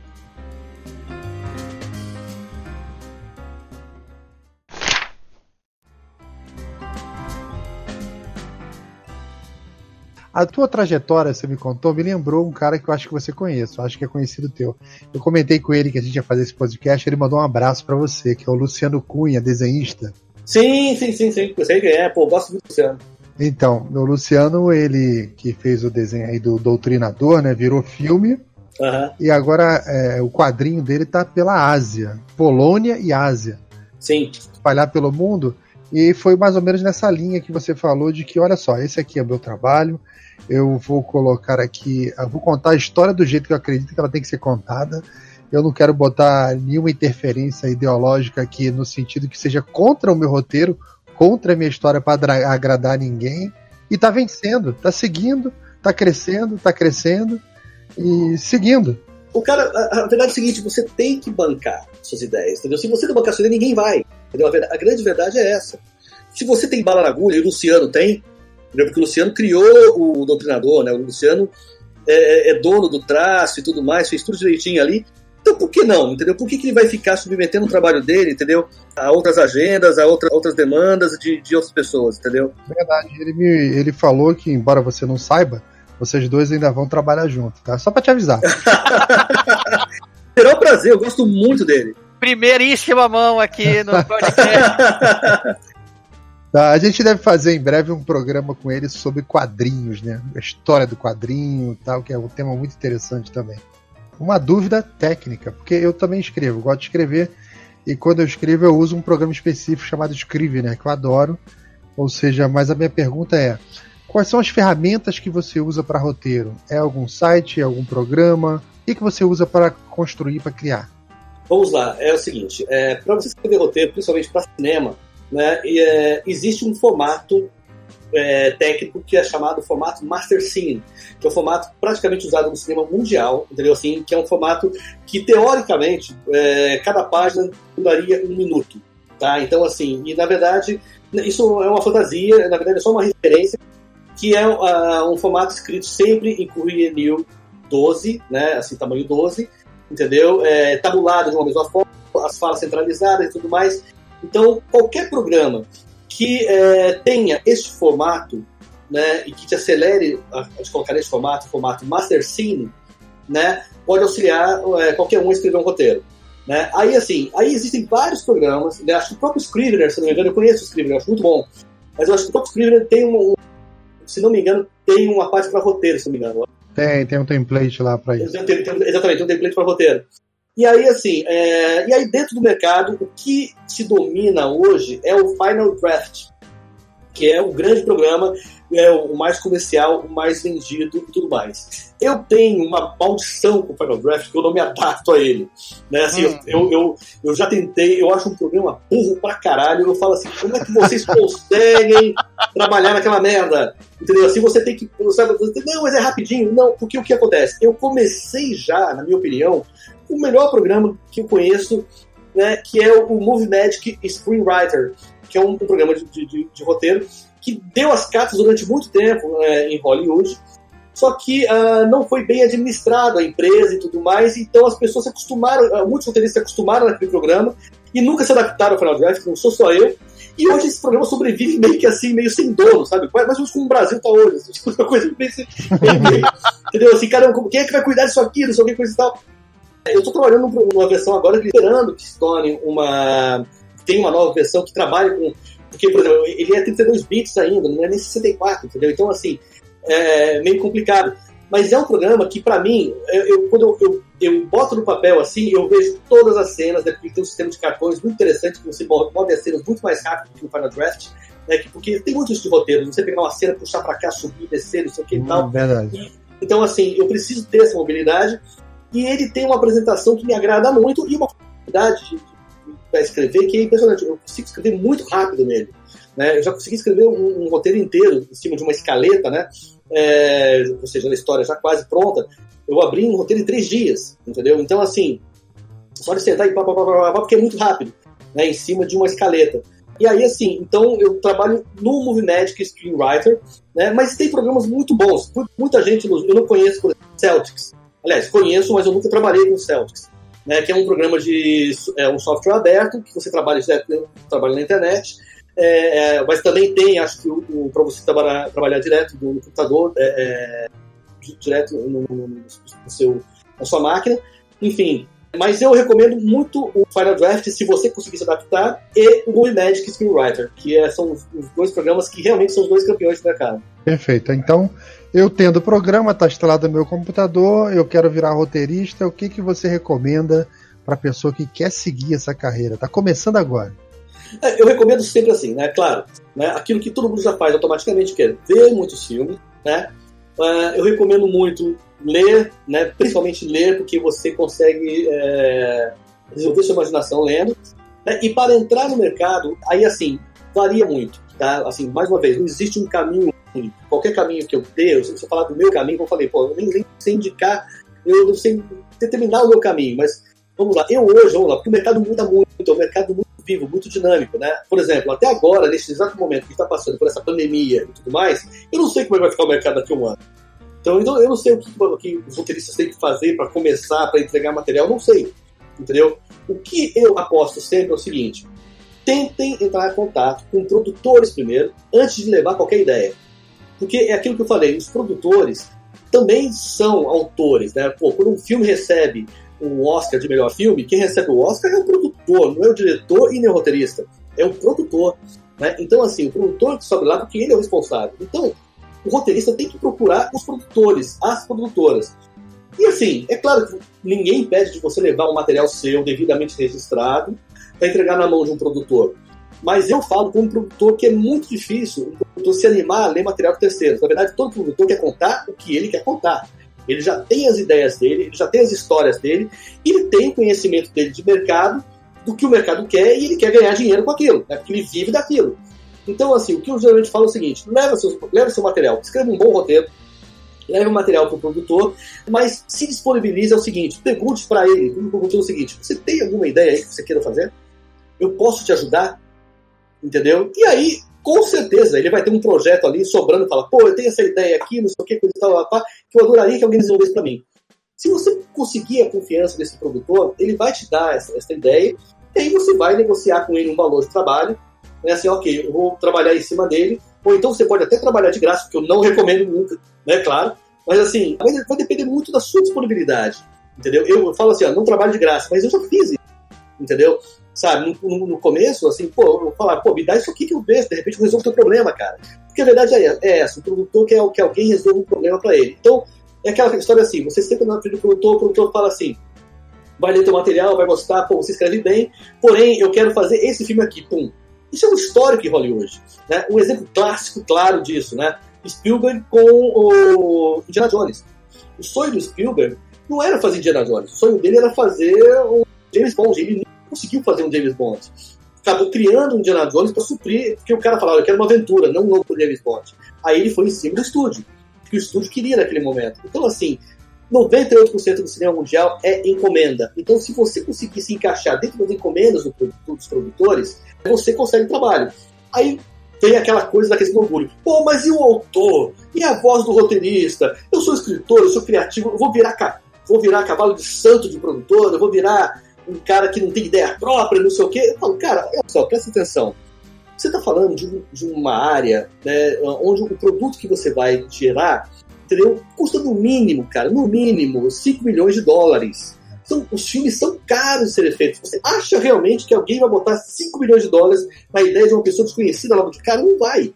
Então não tenha, assim, baixa a tua bola. Nesse momento, quem está com dinheiro, quem pode conseguir, é o outro. Entendeu? É ele que vai correr atrás da grana e confiar na, na ideia dele, então você tem que parceria.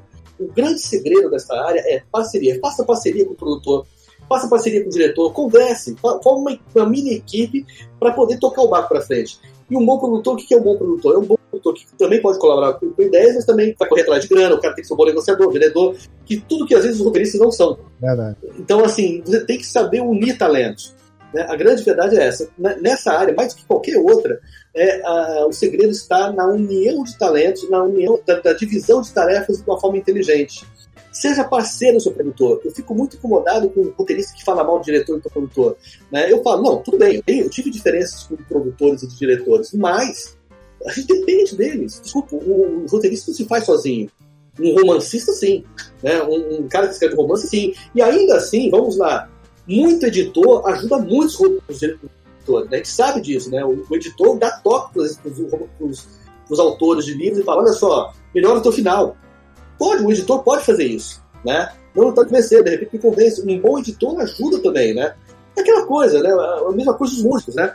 Quem trabalha com música sabe, não basta você ter uma boa cantar bem e tal. Se você não tiver um produtor musical por trás que consiga fazer você funcionar, você, sabe, é, é a diferença de você ter alguém por trás sempre. O segredo é esse, você não vai conseguir sozinho. Você não vai vender seu roteiro sozinho. Você não vai vender sua história sozinho. Não, você vai precisar se aliar. Você vai precisar ser político. E aí, o que eu falo, procure pessoas que tenham a ver com você, produtores que tenham a ver com o seu estilo, entendeu? Sabe? Por exemplo, se você escrever um roteiro de terror, procure alguém que já fez um terror.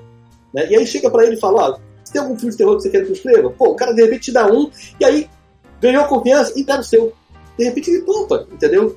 E funciona assim. É, é, a dica que eu dou é essa. Procure produtores e pergunte o que eles querem fazer. Né? Leve o seu trabalho, mas principalmente ouça mais do que fale. Fale, entendeu? O segredo, o segredo é muito isso.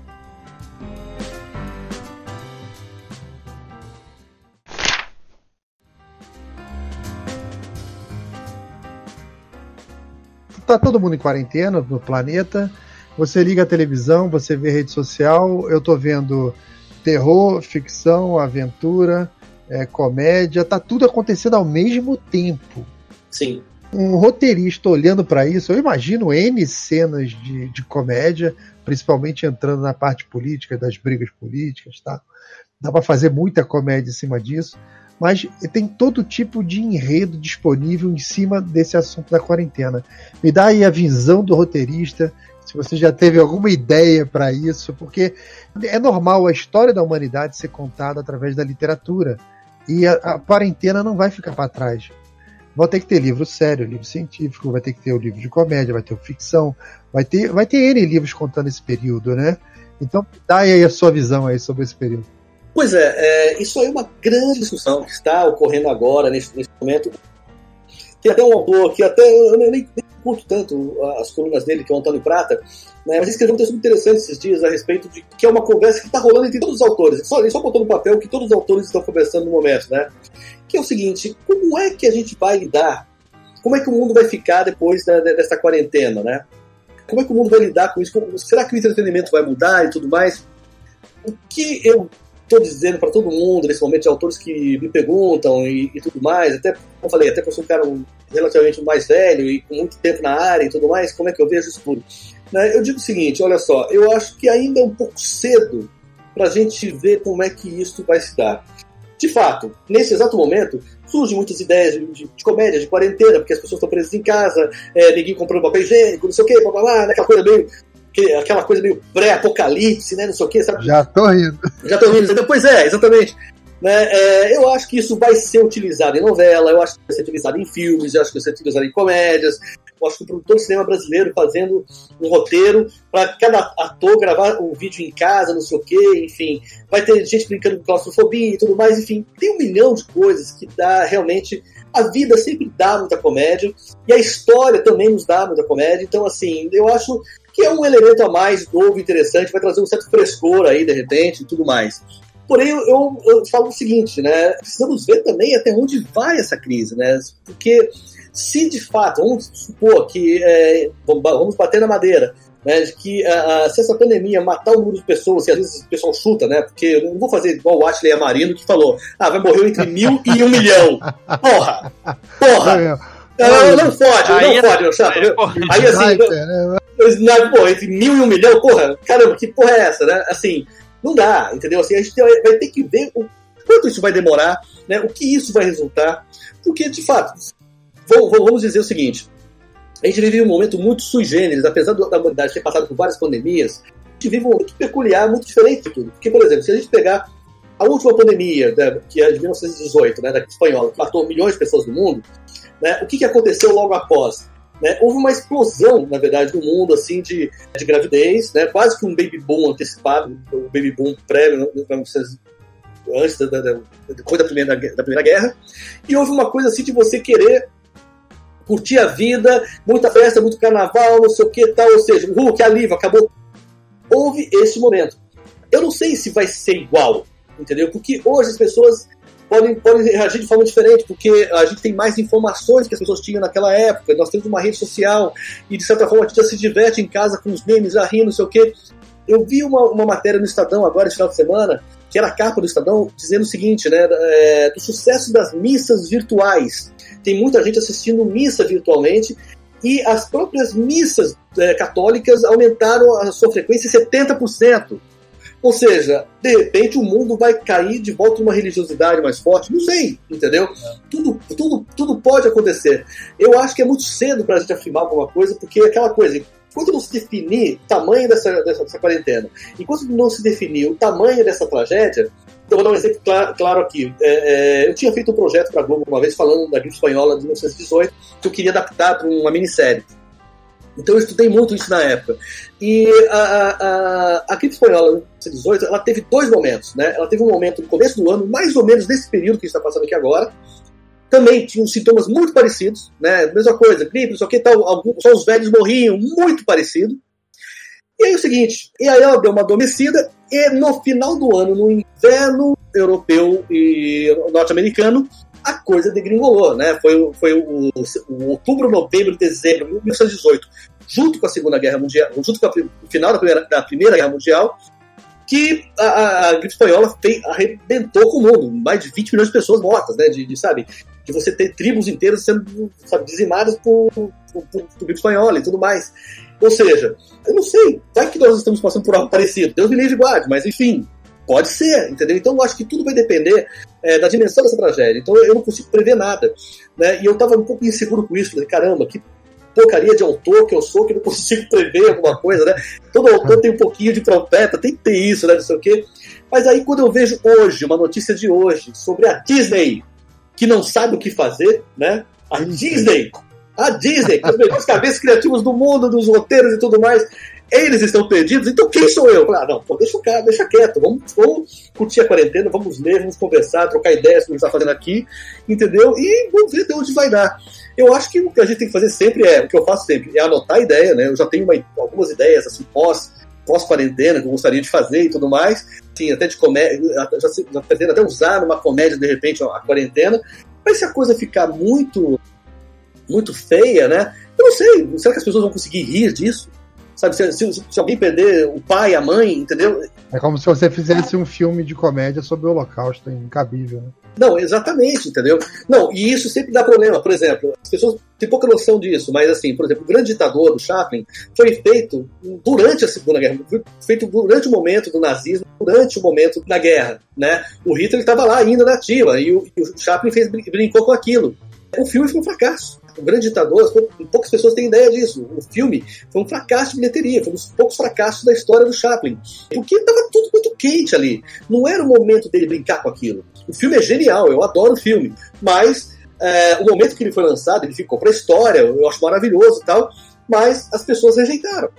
Eu passei por algo muito parecido com o Candidato Honesto 2, por incrível que pareça, porque a gente brincou uma polarização dentro do filme, né? O, o, primeiro filme fez 2 milhões e 400 mil de bilheteria, foi o maior sucesso de 2014.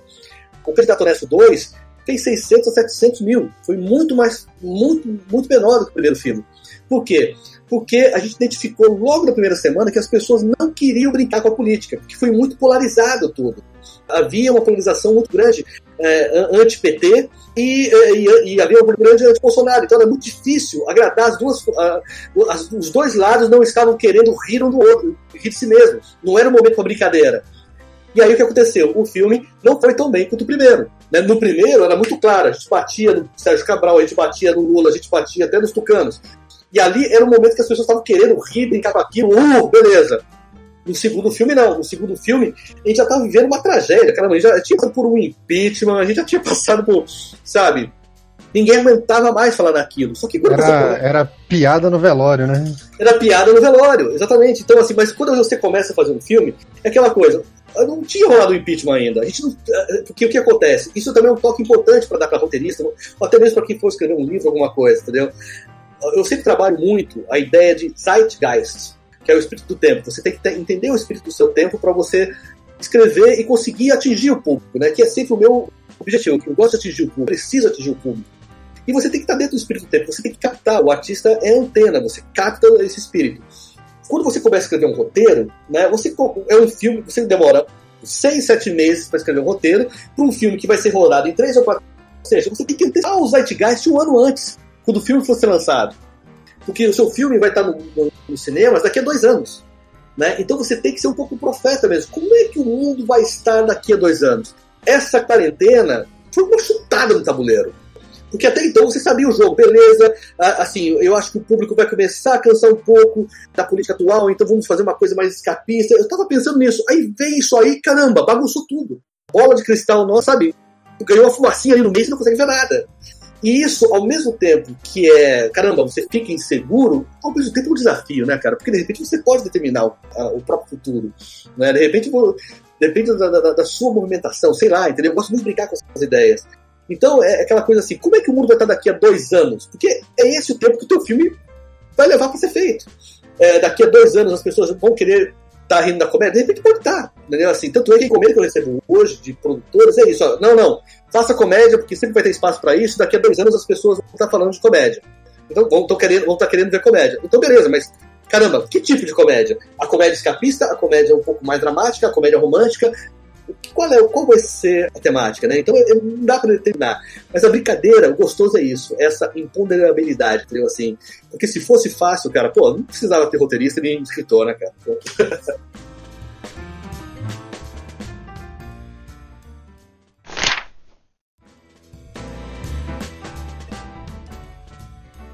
sindicato de roteiristas lá nos Estados Unidos é fortíssimo, né? E lá eles têm a força de parar o mercado, né? Isso dá uma certa proteção para os profissionais, tá? Eu não sei como que acontece isso aqui no Brasil, se tem, se não tem, se seria bom, se não é, se lá é bom ter o sindicato, se não é, alguma coisa nesse sentido. Existe sim, uma, não um sindicato, existe uma associação que é, que é a ABRA, que é a Associação Brasileira de, de Roteiristas e Autores, enfim, né? É, que na verdade foi a união de duas associações. Inclusive, eu fiz parte da, da primeira turma da, da Associação de Roteiristas da, da, da AR, isso dos anos 2000 ali, 2001, 2002. Foi a primeira, foi a primeira, a minha carteirinha era de número 15, que foi uma tentativa de tentar fazer a, a, uma regulamentação na área. Vamos dizer assim de forma muito clara, né? Fracassou flagrosamente, porque a classe artística, nesse sentido, assim, mesmo que ela tenha esse pensamento político mais unido, como eu, acabei, como eu comentei é, em outra parte da entrevista, é, não conseguiu se unir politicamente para nem mesmo ter mesmo um sindicato de roteiristas, entendeu? Porque, na verdade, tem um número muito alto de roteiristas. Eu não sei, eu não consigo calcular quantos roteiristas tem no Brasil, porque a profissão não é regulamentada. Para você ter uma ideia, quando a gente vai fazer uma nota fiscal de de roteiro, né, quando você entrega, você não tem a, a, eu tenho que colocar como redator, entendeu? Porque não existe o autor roteirista, não é regulamentado. Então, assim, é muito complicado você ter uma profissão que praticamente não existe regulamentação para ela, e essa regulamentação é, ninguém conseguiu botar no papel, ninguém conseguiu estipular, nada que foi apresentado foi, agradou todo mundo, nunca se chegou a um consenso. Faltou, na verdade, um grande líder político dentro da classe de, de roteiristas, entendeu? Que entendesse o do setor e tivesse a respeitabilidade e a confiança desse setor para poder levar isso à frente. Vários roteiristas tentaram. O Marcílio Moraes, que foi presidente da AR durante muito tempo, bateu nessa tecla e tal, mas o Marcílio ainda estava escrevendo as novelas dele, entendeu? Ainda estava ainda estava escrevendo os romances dele e tudo mais. Isso tudo ocupa muito tempo tal. Aqueles que não têm tanta novela para fazer e que não escrevem nada, entendeu? Que só ficam na política, também não têm competência para entender a área e não têm confiança da área. Então, é aquela coisa: quem quer fazer política na área não entende de, de, do, do, ofício, e quem entende do ofício está ganhando dinheiro produzindo. Então, assim, fica uma coisa muito separada. Aí, assim, o Bacilo falava: Não, Bacilo, você é o cara, você que vai conseguir unir. Eu falei assim: Cara, eu sou odiado por 70% pelo menos, por nem ser de esquerda, cara. Então, assim, eu, eu, eu não vou conseguir unir nunca. Né? Para você ter uma ideia, é, eu sou o primeiro roteirista a fazer, de ofício, a fazer parte do comitê gestor do fundo setorial, que é o comitê que determina a divisão do dinheiro para todas as produtoras de cinema no Brasil. Sou o primeiro roteirista. Isso não foi nem comentado na, na, na, na lista de, de, autores da, da Abra, né? e ninguém me procurou para me entrevistar, para saber que eu sou que tal, e eu também não corro atrás, entendeu? Porque a verdade é o seguinte: eu vou lá e vou fazer o meu e tudo mais, não ficar me divulgando, olha só como eu sou importante, entendeu? não vou fazer isso. Né? Se as pessoas não entendem a importância disso, não sou eu que vou ficar fazendo. Sabe, eu, eu, eu, já, eu meio que desisti nesse sentido, de querer unir a área, de querer tal, porque o que acontece? Quando bate na questão política, é muito polarizado é, mu é muito polarizado. Não existe uma racionalidade mínima da área para poder se unir. É um saco de gatos, realmente. É muito diferente do mercado norte-americano, onde a WGA, de fato, determina os rumos da indústria audiovisual americana. Entendeu? Assim, se ela parar, todo mundo para. Então ela tem essa força. Mas por quê? Porque lá a profissão é regulamentada, porque lá a indústria é muito mais forte, muito mais poderosa, muito mais dinheiro. Então existe uma união mínima. Embora tenha acontecido um fenômeno bem interessante que também chegou aqui, que foi o seguinte, que foi o mercado de streaming, né? As Netflix, as Amazons, a Apple TV da vida, que chegaram e bagunçaram isso. Ao contrário do que se imaginaria que aconteceria, acabou tirando o poder de negociação da, da, WGA. Por quê? Porque as empresas começaram a colocar qualquer um como roteirista lá dentro e tudo mais, então tá uma bagunça também, entendeu? Eles também estão perdidos. Né? Eles estavam eh, planejando uma paralisação, acho que até chegaram a tentar e não conseguiram paralisar tudo não, porque o streaming tem uma outra forma de se financiar e tudo mais. Então o que acontece? Se lá fora, nesse momento, eles estão um pouco perdidos, aqui então, que nem regulamentado é, se fala, entendeu? Então, assim, é, não existe nada nesse sentido. É, o, o, sindicato que acaba representando a maioria dos roteiristas é o sindicato dos radialistas, como parece. Eu lembro que quando eu pedi a minha rescisão na Globo, eu tive que ir lá no centro da cidade, do sindicato de radialistas, quase um Zebétio, né, assim, sabe, chegando lá, é, para assinar no sindicato dos radialistas, né? Então, assim, sabe, não é nem no sindicato audiovisual, né? Coisa inacreditável.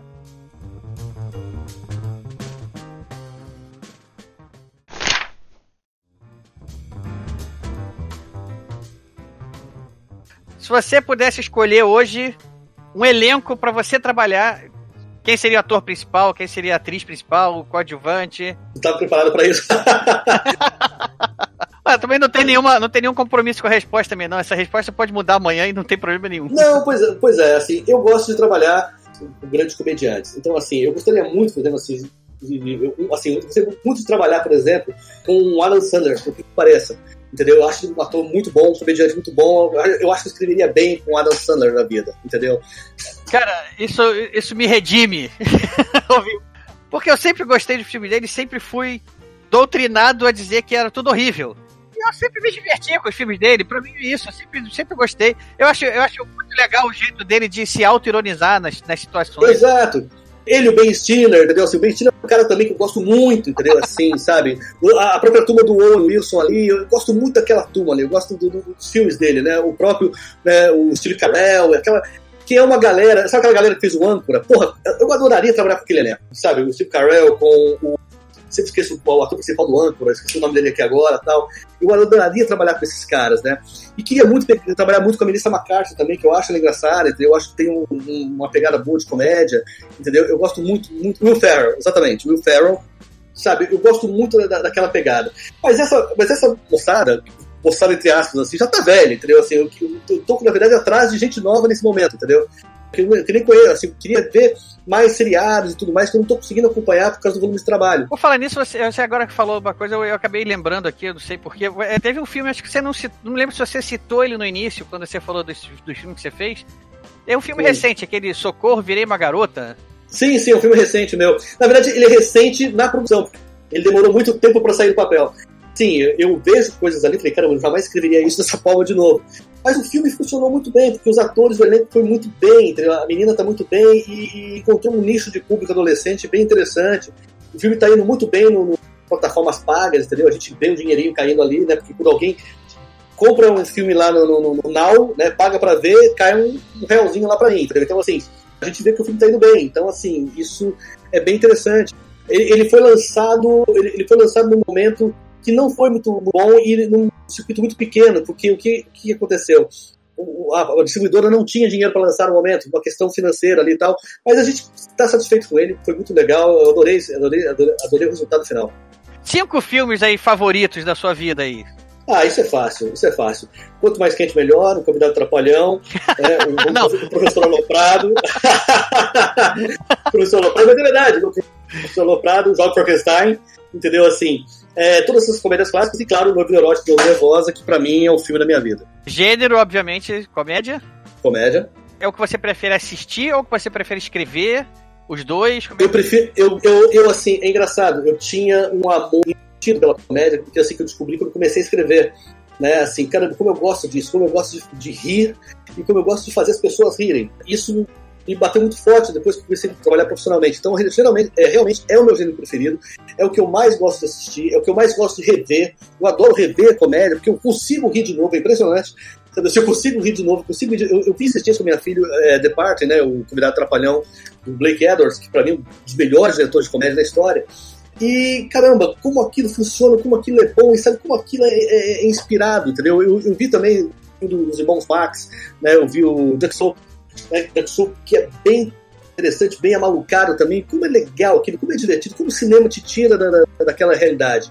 Né? Eu adoro um bom policial e um bom drama também, mas nada me faz mais feliz na frente de uma TV, na frente de uma tela grande, do que uma boa comédia. Acho que a comédia é um gênero cinematográfico por essência.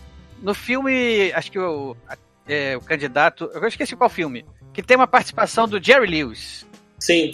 Como foi isso? Como isso aconteceu? Que história é essa? Jerry Lewis é um monstro sagrado da comédia, né? Essa história é muito divertida, porque o que, que aconteceu? Antes da gente rodar o filme em Las Vegas, que a ideia já nasceu para ser feita em Las Vegas, então a gente foi para lá. Foi até que a sorte nos separe, né? Foi. Isso, foi até que a sorte nos separe dois. Né? Foi, foi o segundo filme da franquia. E aí a gente foi fazer a pesquisa de campo lá, né? Então a gente foi para lá, conhecer os cassinos e tudo mais, e ver o que a gente poderia filmar. E aí a gente acabou conhecendo o gerente de um cassino, do Venetian, né, que é um grande cassino de lá, que é brasileiro. Ele falou assim, que vocês querem gra gravar um filme? que não faz tudo aqui? E aí ele ofereceu o cassino como locação, foi uma coisa sensacional. A gente conseguiu colocar toda a equipe dentro do cassino, foi muito bacana tal. E havia uma piada recorrente dentro do filme, que era uma brincadeira com o Circo de Soleil. Né, porque o Circo de Soleil também tem 10 espetáculos em Las Vegas, né? Assim, tem vários, eu fui ver pelo menos uns 8. Né? E aí, assim, eu queria fazer uma brincadeira com um palhaço que aparecia fazendo mímica o tempo todo, enchendo o saco do personagem do Rassum tal, beleza. E aí tinha essa participação ali. Pois bem, num jantar, um dia, com os Gulanes, os produtores do filme, no restaurante, aí tinha uma cantora brasileira cantando no palco, uma cantora que a gente não sabia que era brasileira, mas ela começou a cantar uma bossa nova, se não me engano era Garota de Ipanema, bem, bem clichêzão mesmo. Ela era bonita beça tal. E aí o, o, Alex falou assim, não, ela é brasileira também. Ah, que legal. Ela... Aí a gente foi conversar com ela, a gente falou que estava fazendo um filme e ela falou assim: caramba, olha só que coincidência, né? O meu sogro é um astro de cinema. Quem é teu sogro? O Jerry Lewis. Olha isso. o Jerry Lewis é. O Jerry Lewis é, ele mora em Las Vegas, ele mora três quadras daqui. três quadras do hotel. Eu falei, que? É. Aí, cara, os Gulani na hora falaram assim, pô, ele não quer fazer uma participação. Chega tremendo. Não, exatamente. Você, ele, ele toparia fazer uma participação no filme? Ela falou assim, acho que sim, ele faz nada o dia inteiro. Aí, caramba, o Jerry Lewis, o Jerry Lewis é. Aí ele falou, pô, vambora. Aí no ato, os Gulanes são muito, muito atentos a isso. No ato conseguiram um DVD legendado em inglês para dar pro produtor dele, a gente conseguiu o telefone do produtor e tudo mais, sei o quê. Levou.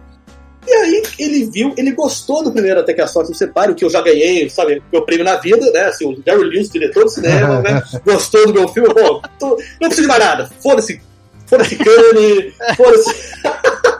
fosse gramado, gramado e tal. Enfim, o Jerry Lewis gostou. Aí, assim, é, ele gostou e ele, ele, topou a participação. Só que a participação dele era caríssima. E, era, e a gente ia colocar, e tirar o Circo de Soleil, ia fazer uma participação do personagem dele. Aí, no ato, eu já pensei em fazer o Bellboy, né, velho tal, enfim. E ele topou, ele gostou da brincadeira também. Só que o cachê dele era muito alto. E não havia mais dinheiro para isso. Né? Aí quem resolveu, assim, na última hora foi o dono da Paris Filmes, da, não, desculpa, o CEO da Paris Filmes, o Márcio Fracaroli, que me ligou e falou assim, você, Luciano, o que, que você acha? Eu falei assim, posso ser sincero? Pode. O 90% do público não vai lembrar. não vai lembrar de quem é Jerry Lewis. Entendeu? Ele é um, mas ele é um ícone do cinema mundial e eu acho que daria um valor para nós que estamos trabalhando com ele. Ele falou, eu penso exatamente. Então eu sou, eu sou do 10% aí, tá vendo? Porque eu lembrei. É, então, e aí assim, e aí foi legal que o distribuidor, que geralmente é o cara que pensa no dinheiro, é muito legal que o Márcio Tracarol não é só esse cara que pensa no dinheiro, ele pensa também no filme, ele tem esse prazer de fazer o, o filme. E ali eu vi, ele tirou praticamente dinheiro do próprio bolso para fazer isso, entendeu? Então, assim, é, a gente não ia ter esse retorno. Mas ele falou, não, eu quero ter um filme com o Jerry Lewis. E a gente teve um filme com o Jerry Lewis. E aí, assim, cara, a, o dia da filmagem foi, assim, um dia muito muito mágico pra gente, porque você nunca vai me ver falar de nada assim, mágico na vida, a não ser, é, é, sei lá, eu não sou muito emotivo nessas horas. Né? Mas foi muito engraçado porque, assim, ele, a gente foi bater texto com ele no camarim dele, ou seja, eu bati texto com o Jerry Lewis. Que, que honra. É, é uma honra, é uma honra, entendeu? E aí, ele muito solícito, assim, porque me fala, uh, viu falar horrores dele, que era muito mal-humorado, isso aqui, não, ele foi muito, muito solícito, ele foi muito, muito legal com a gente, com o pessoal do criativo e tudo mais é, com o diretor, com o Hassum e tudo mais. E foi muito generoso, muito generoso em cena. Numa conversa que eu tive com ele ali assim, né, a gente lembrou do Bellboy, né? E eu peguei e mencionei a, história clássica é, do Bellboy, que é o seguinte, que ele havia convidado Bellboy, que foi o primeiro filme dele sem o, o Steve... Olha, primeiro não, segundo ou terceiro filme dele sem o Steve Martin, e que ele fez totalmente em preto e branco, e, e o personagem dele era mudo. O filme não era mudo, mas o personagem dele não falava nada. E ele queria muito nesse filme a participação do Stan Laurel. Do Stan Laurel nesse filme, né? Ele queria convidar o Stan Laurel para fazer uma participação como magro, né? Do, do, do Gordo Magro ali. E ele mandou uma carta para o Stan Laurel, pô, convido você para o meu filme, e o Stan Laurel mandou uma carta de volta para ele dizendo o seguinte: olha só, é, agradeço o convite, mas eu não vou fazer esse filme, né? Porque eu não consigo trabalhar sem o Oliver, né? O Oliver Harvey havia morrido já, né? O Gordo. Né? Uhum. Então eu, eu, não quero trair isso, não sei o que tal. E na época ele ficou muito chateado, ele acabou usando o roteirista dele, que parecia com o Stan Laurel, para fazer o personagem, e ele não teve Stan Laurel no filme. E eu peguei e falei assim: eu, eu, você aqui é o meu Stan Laurel, eu falei para ele, né? Assim, tem o Jerry Lewis no meu nosso filme, é como ter, você tem o Stan Laurel, né? Aí ele falou assim: eu, eu, eu lembrei disso também. Né? Ou seja, ele também, ele também se colocou nisso. Beleza, eu vou fazer isso porque ele já passou por isso também. E ele topou fazer, eu falei, caramba, eu fiquei muito honrado. E aí, o melhor de tudo, a gente foi fazer a cena, foi a cena do cassino, uma cena das fichas, não sei o que, ele fez um take, dois takes, ele não grava mais do que isso. Aí ele falou assim, eu quero fazer um terceiro take. Aí ele olhou para mim, pro Santucci e falou, ó, Stan Laurel. E ele faz uma imitação de Stan Laurel tão perfeita, tão perfeita, que, cara, eu chorei na hora. Falei, caramba, eu tenho o Jerry Lewis imitando esse tão dele no meu filme. Cara, acabou. Entendeu? Acabou. Zerei a vida. Zerei a vida. Zerei a vida. Zerei a vida. Acabou, acabou, acabou. Assim, é isso. Né? Agora, o mais curioso, a, a, cena não foi pro filme. A cena está no DVD. Acho que está no DVD do filme, se não me ah, engano. Ah, não fala uma coisa dessa, pô. Não, é, não, não, mito. Não, não foi nem pro DVD. Tô mentindo, desculpa. Não foi nem pro DVD. A gente guardou pro DVD e não foi. Essa cena tá guardada até hoje no computador do Santucci. ah, não. Não fala uma coisa dessa. Piorou. Ainda piorou a situação. Quando a gente lançar uma, sei lá, um especial de 10 anos do Regação Se Separe, a gente tá pensando em... A gente vai botar essa cena. A gente vai botar no extra e tudo mais. Porque realmente é, foi muito marcante pra gente. Que história sensacional Imagina. essa. É.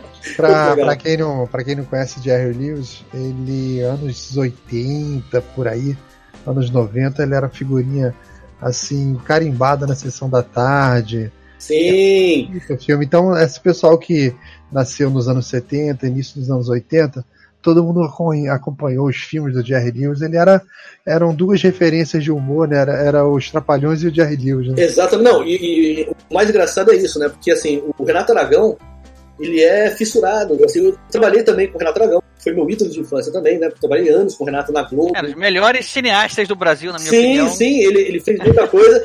E, e, o Renato Aragão, né, ele é um cara muito esperto. Né? O Renato Aragão sempre fala assim que a grande influência dele foi Chaplin. Né? É, minto, desculpa, a grande influência dele foi Oscarito. Né? Ele viu Oscarito no cinema, não, não foi. O Renato ele fazia tudo parecido com o Jerry Lewis. As pessoas sabe? Ele, isso, isso, é um, isso, é um, clássico, na verdade, de grandes astros, né? Os caras falam assim, não, a minha grande influência foi onde tal.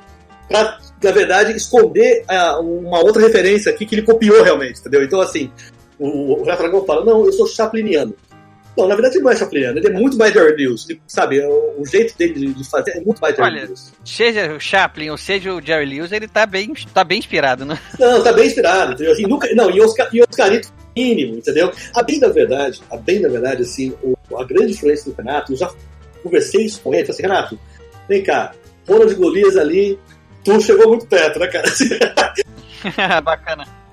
O, Renato, ele, soltou uma frase pra mim uma vez sensacional. Ele falou assim: se o Golias fosse inteligente, não tinha pra ninguém. Eu seria pobre hoje.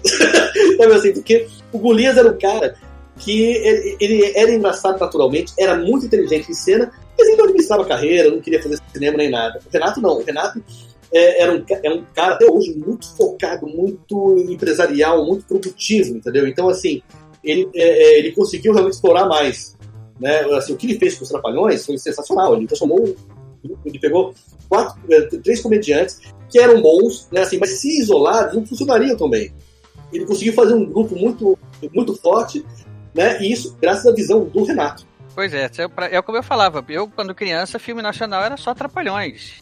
Basicamente, o, o cinema popular brasileiro foi definido a forma como o Renato Aragão trabalhar. A gente vai muito atrás, assim, a gente conversa direto com os exibidores, às vezes, não sei o que e tal, que o Renato negociava praticamente sala a sala. E isso, ele, co- e- e- ele se inspirava muito também no trabalho do Mazzaropi. É que o Mazzaropi fazia isso. O Mazzaropi, quando lançava um filme, ele ia de sala em sala verificar se estava dando bilheteria, entendeu? Então, Olha assim, é, é, é, tem não, tem histórias clássicas do Mazzaropi, assim, brigando com o bilheteiro. O Renato nem brigou com o bilheteiro e tudo mais, entendeu? Porque tem mais gente na sala do que tinha dinheiro na bilheteria. Isso acontece muito, entendeu? Assim, aconte- acontecia muito. Hoje em dia é tudo muito informatizado, melhorou bastante. Mas naquela época, os caras vendiam o mesmo bilhete duas vezes, sabe? Tem, história, tem histórias clássicas disso, né? o cara vendeu o mesmo bilhete duas vezes, entendeu? Na verdade, a, a bilheteria do Dragão, é- você pode duplicar o que era, na verdade. E ele fala isso e é verdade. O, Zé- o próprio Zé do Caixão, né, tem... É, rola histórias, né, assim, que foi muito lesado pelos exibidores na época da- da- do sucesso dele. Naquela coisa, não tinha controle. O cara vendia o mesmo bilhete duas vezes, porque você tinha que entregar pro bilheteiro, né, comprava na, na bilheteria, ia passar na roleta, você tinha que verificar se o cara rasgava. Se o cara não rasgasse, ele voltava o bilhete lá e vendia o mesmo. O exibidor ganhava sem ter que declarar e pagar o artista. Aconteceu muito isso. Muito.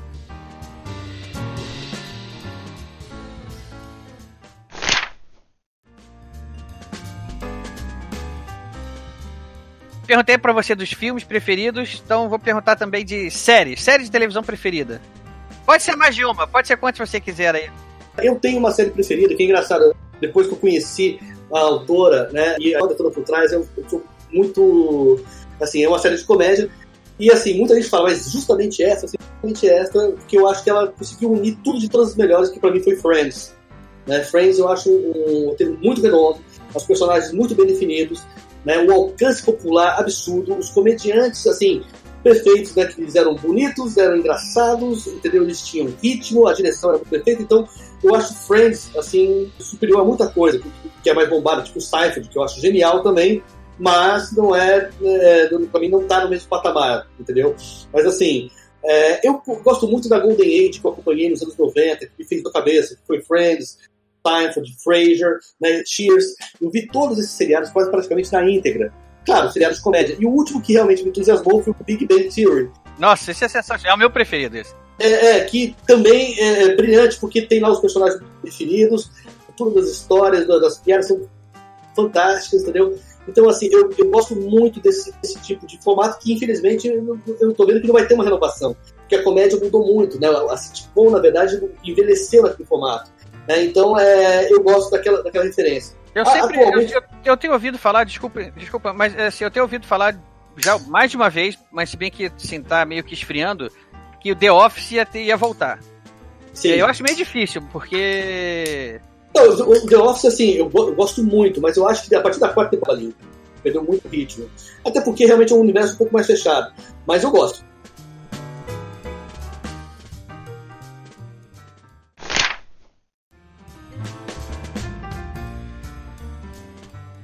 É, então, Corsino, já que a gente já falou sobre filmes, a gente falou sobre séries, falamos aí sobre atores também. Pouco, vou puxar um pouco a brasa para nossa sardinha aqui. Livros preferidos ou autores preferidos, você que escolhe. Durante anos foi Henry Miller, muita coisa de Henry Miller. Né? Assim, já falei da minha fixação ficção científica, né? Que na minha adolescência juventude fez muito minha cabeça, né? Isaac Asimov, Arthur Clarke, né? Ray Bradbury, que eu li até, pouco tempo, eu li, li Bradbury. Mas depois que eu descobri, assim, John Fante, que me encantou bastante de tudo de John Fante. Pergunte ao pó, né? Pergunte ao pó. Não, perdi, Pergunte ao pó, 1973 é um ano ruim. Eu, tenho, eu li esses dois. Eu acho que dele eu li esses dois.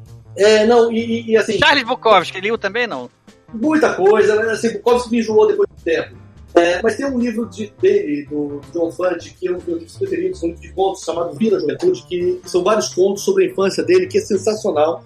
Né, que é um livro que fez minha cabeça durante muito tempo. Eu falei, caramba, isso é escrever bem, isso é contar bem uma história, né? E durante muito tempo ele fez. Mas se tem um escritor que realmente assim me agradou muito foi Nut Hassel, né, que era uma referência também, é um escritor norueguês, que era uma referência do Bukowski e do John Fante, que foi o ganhador do prêmio Nobel que ano, entendeu? Mas que ele tem um livro chamado Frutos da Terra, que eu acho uma obra-prima, entendeu? Assim, que é um livro também que revisito quase, quase sempre também.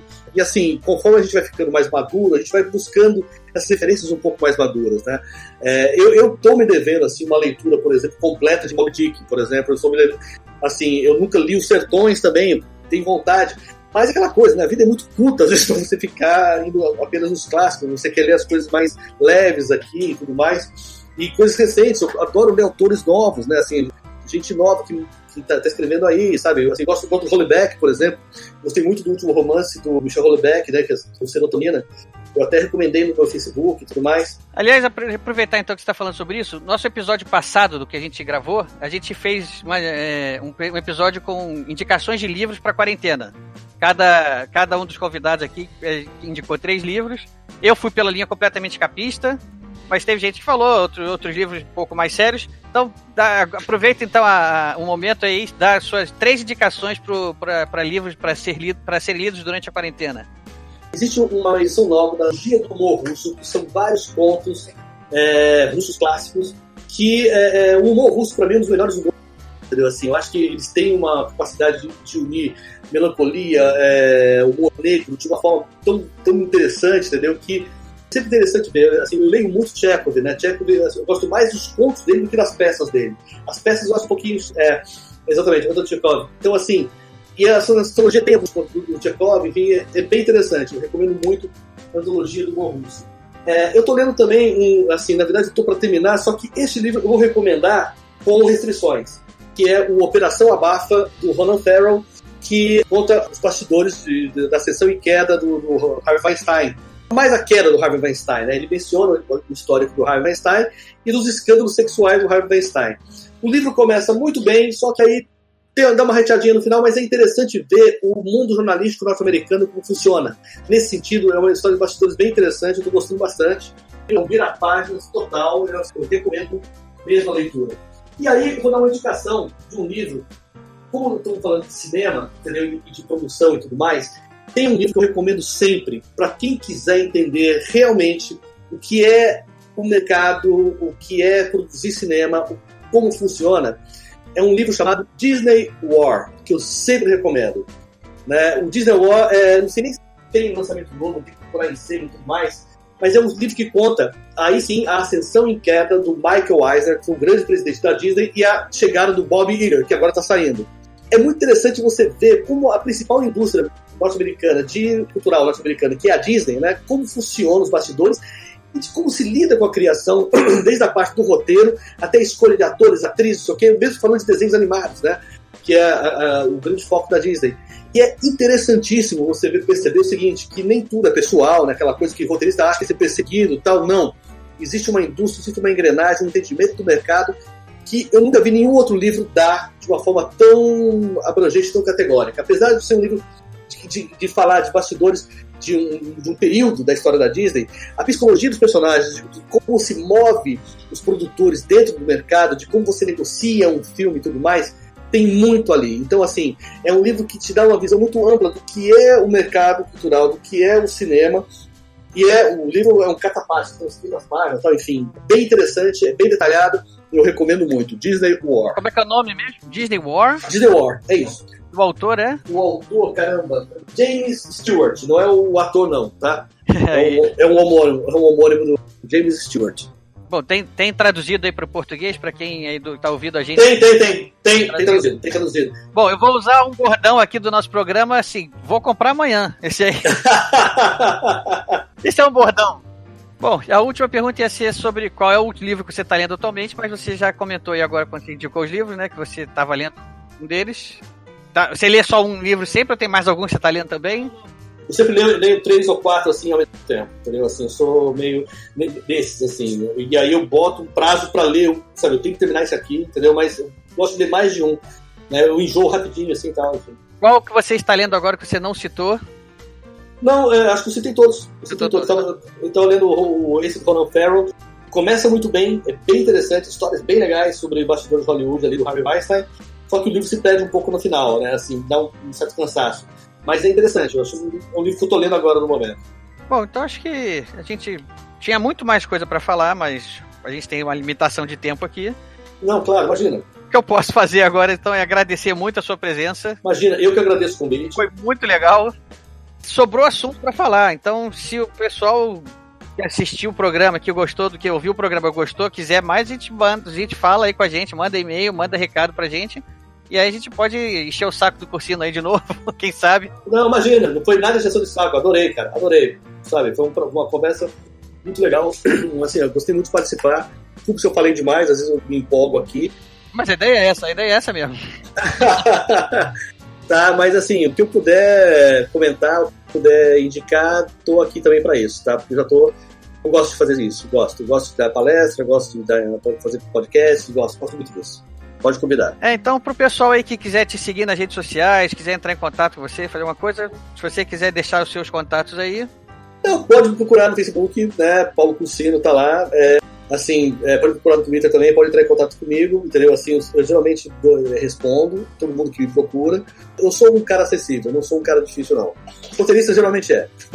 Não, Corsino, a gente agradece muito. Pô, imagina. Quem sabe uma próxima uma ocasião a gente aprofunda mais os assuntos. Foi isso aí. É isso aí. Foi um prazer, Laudelindo, foi um prazer. Foi um prazer aí, o um chupacabra aqui. Nossa, né, o mod, né? Pô, foi um prazer. Então, é isso aí, pessoal. Eu sou Ricardo Erdi e esse é o podcast Ghost Rider Desligando.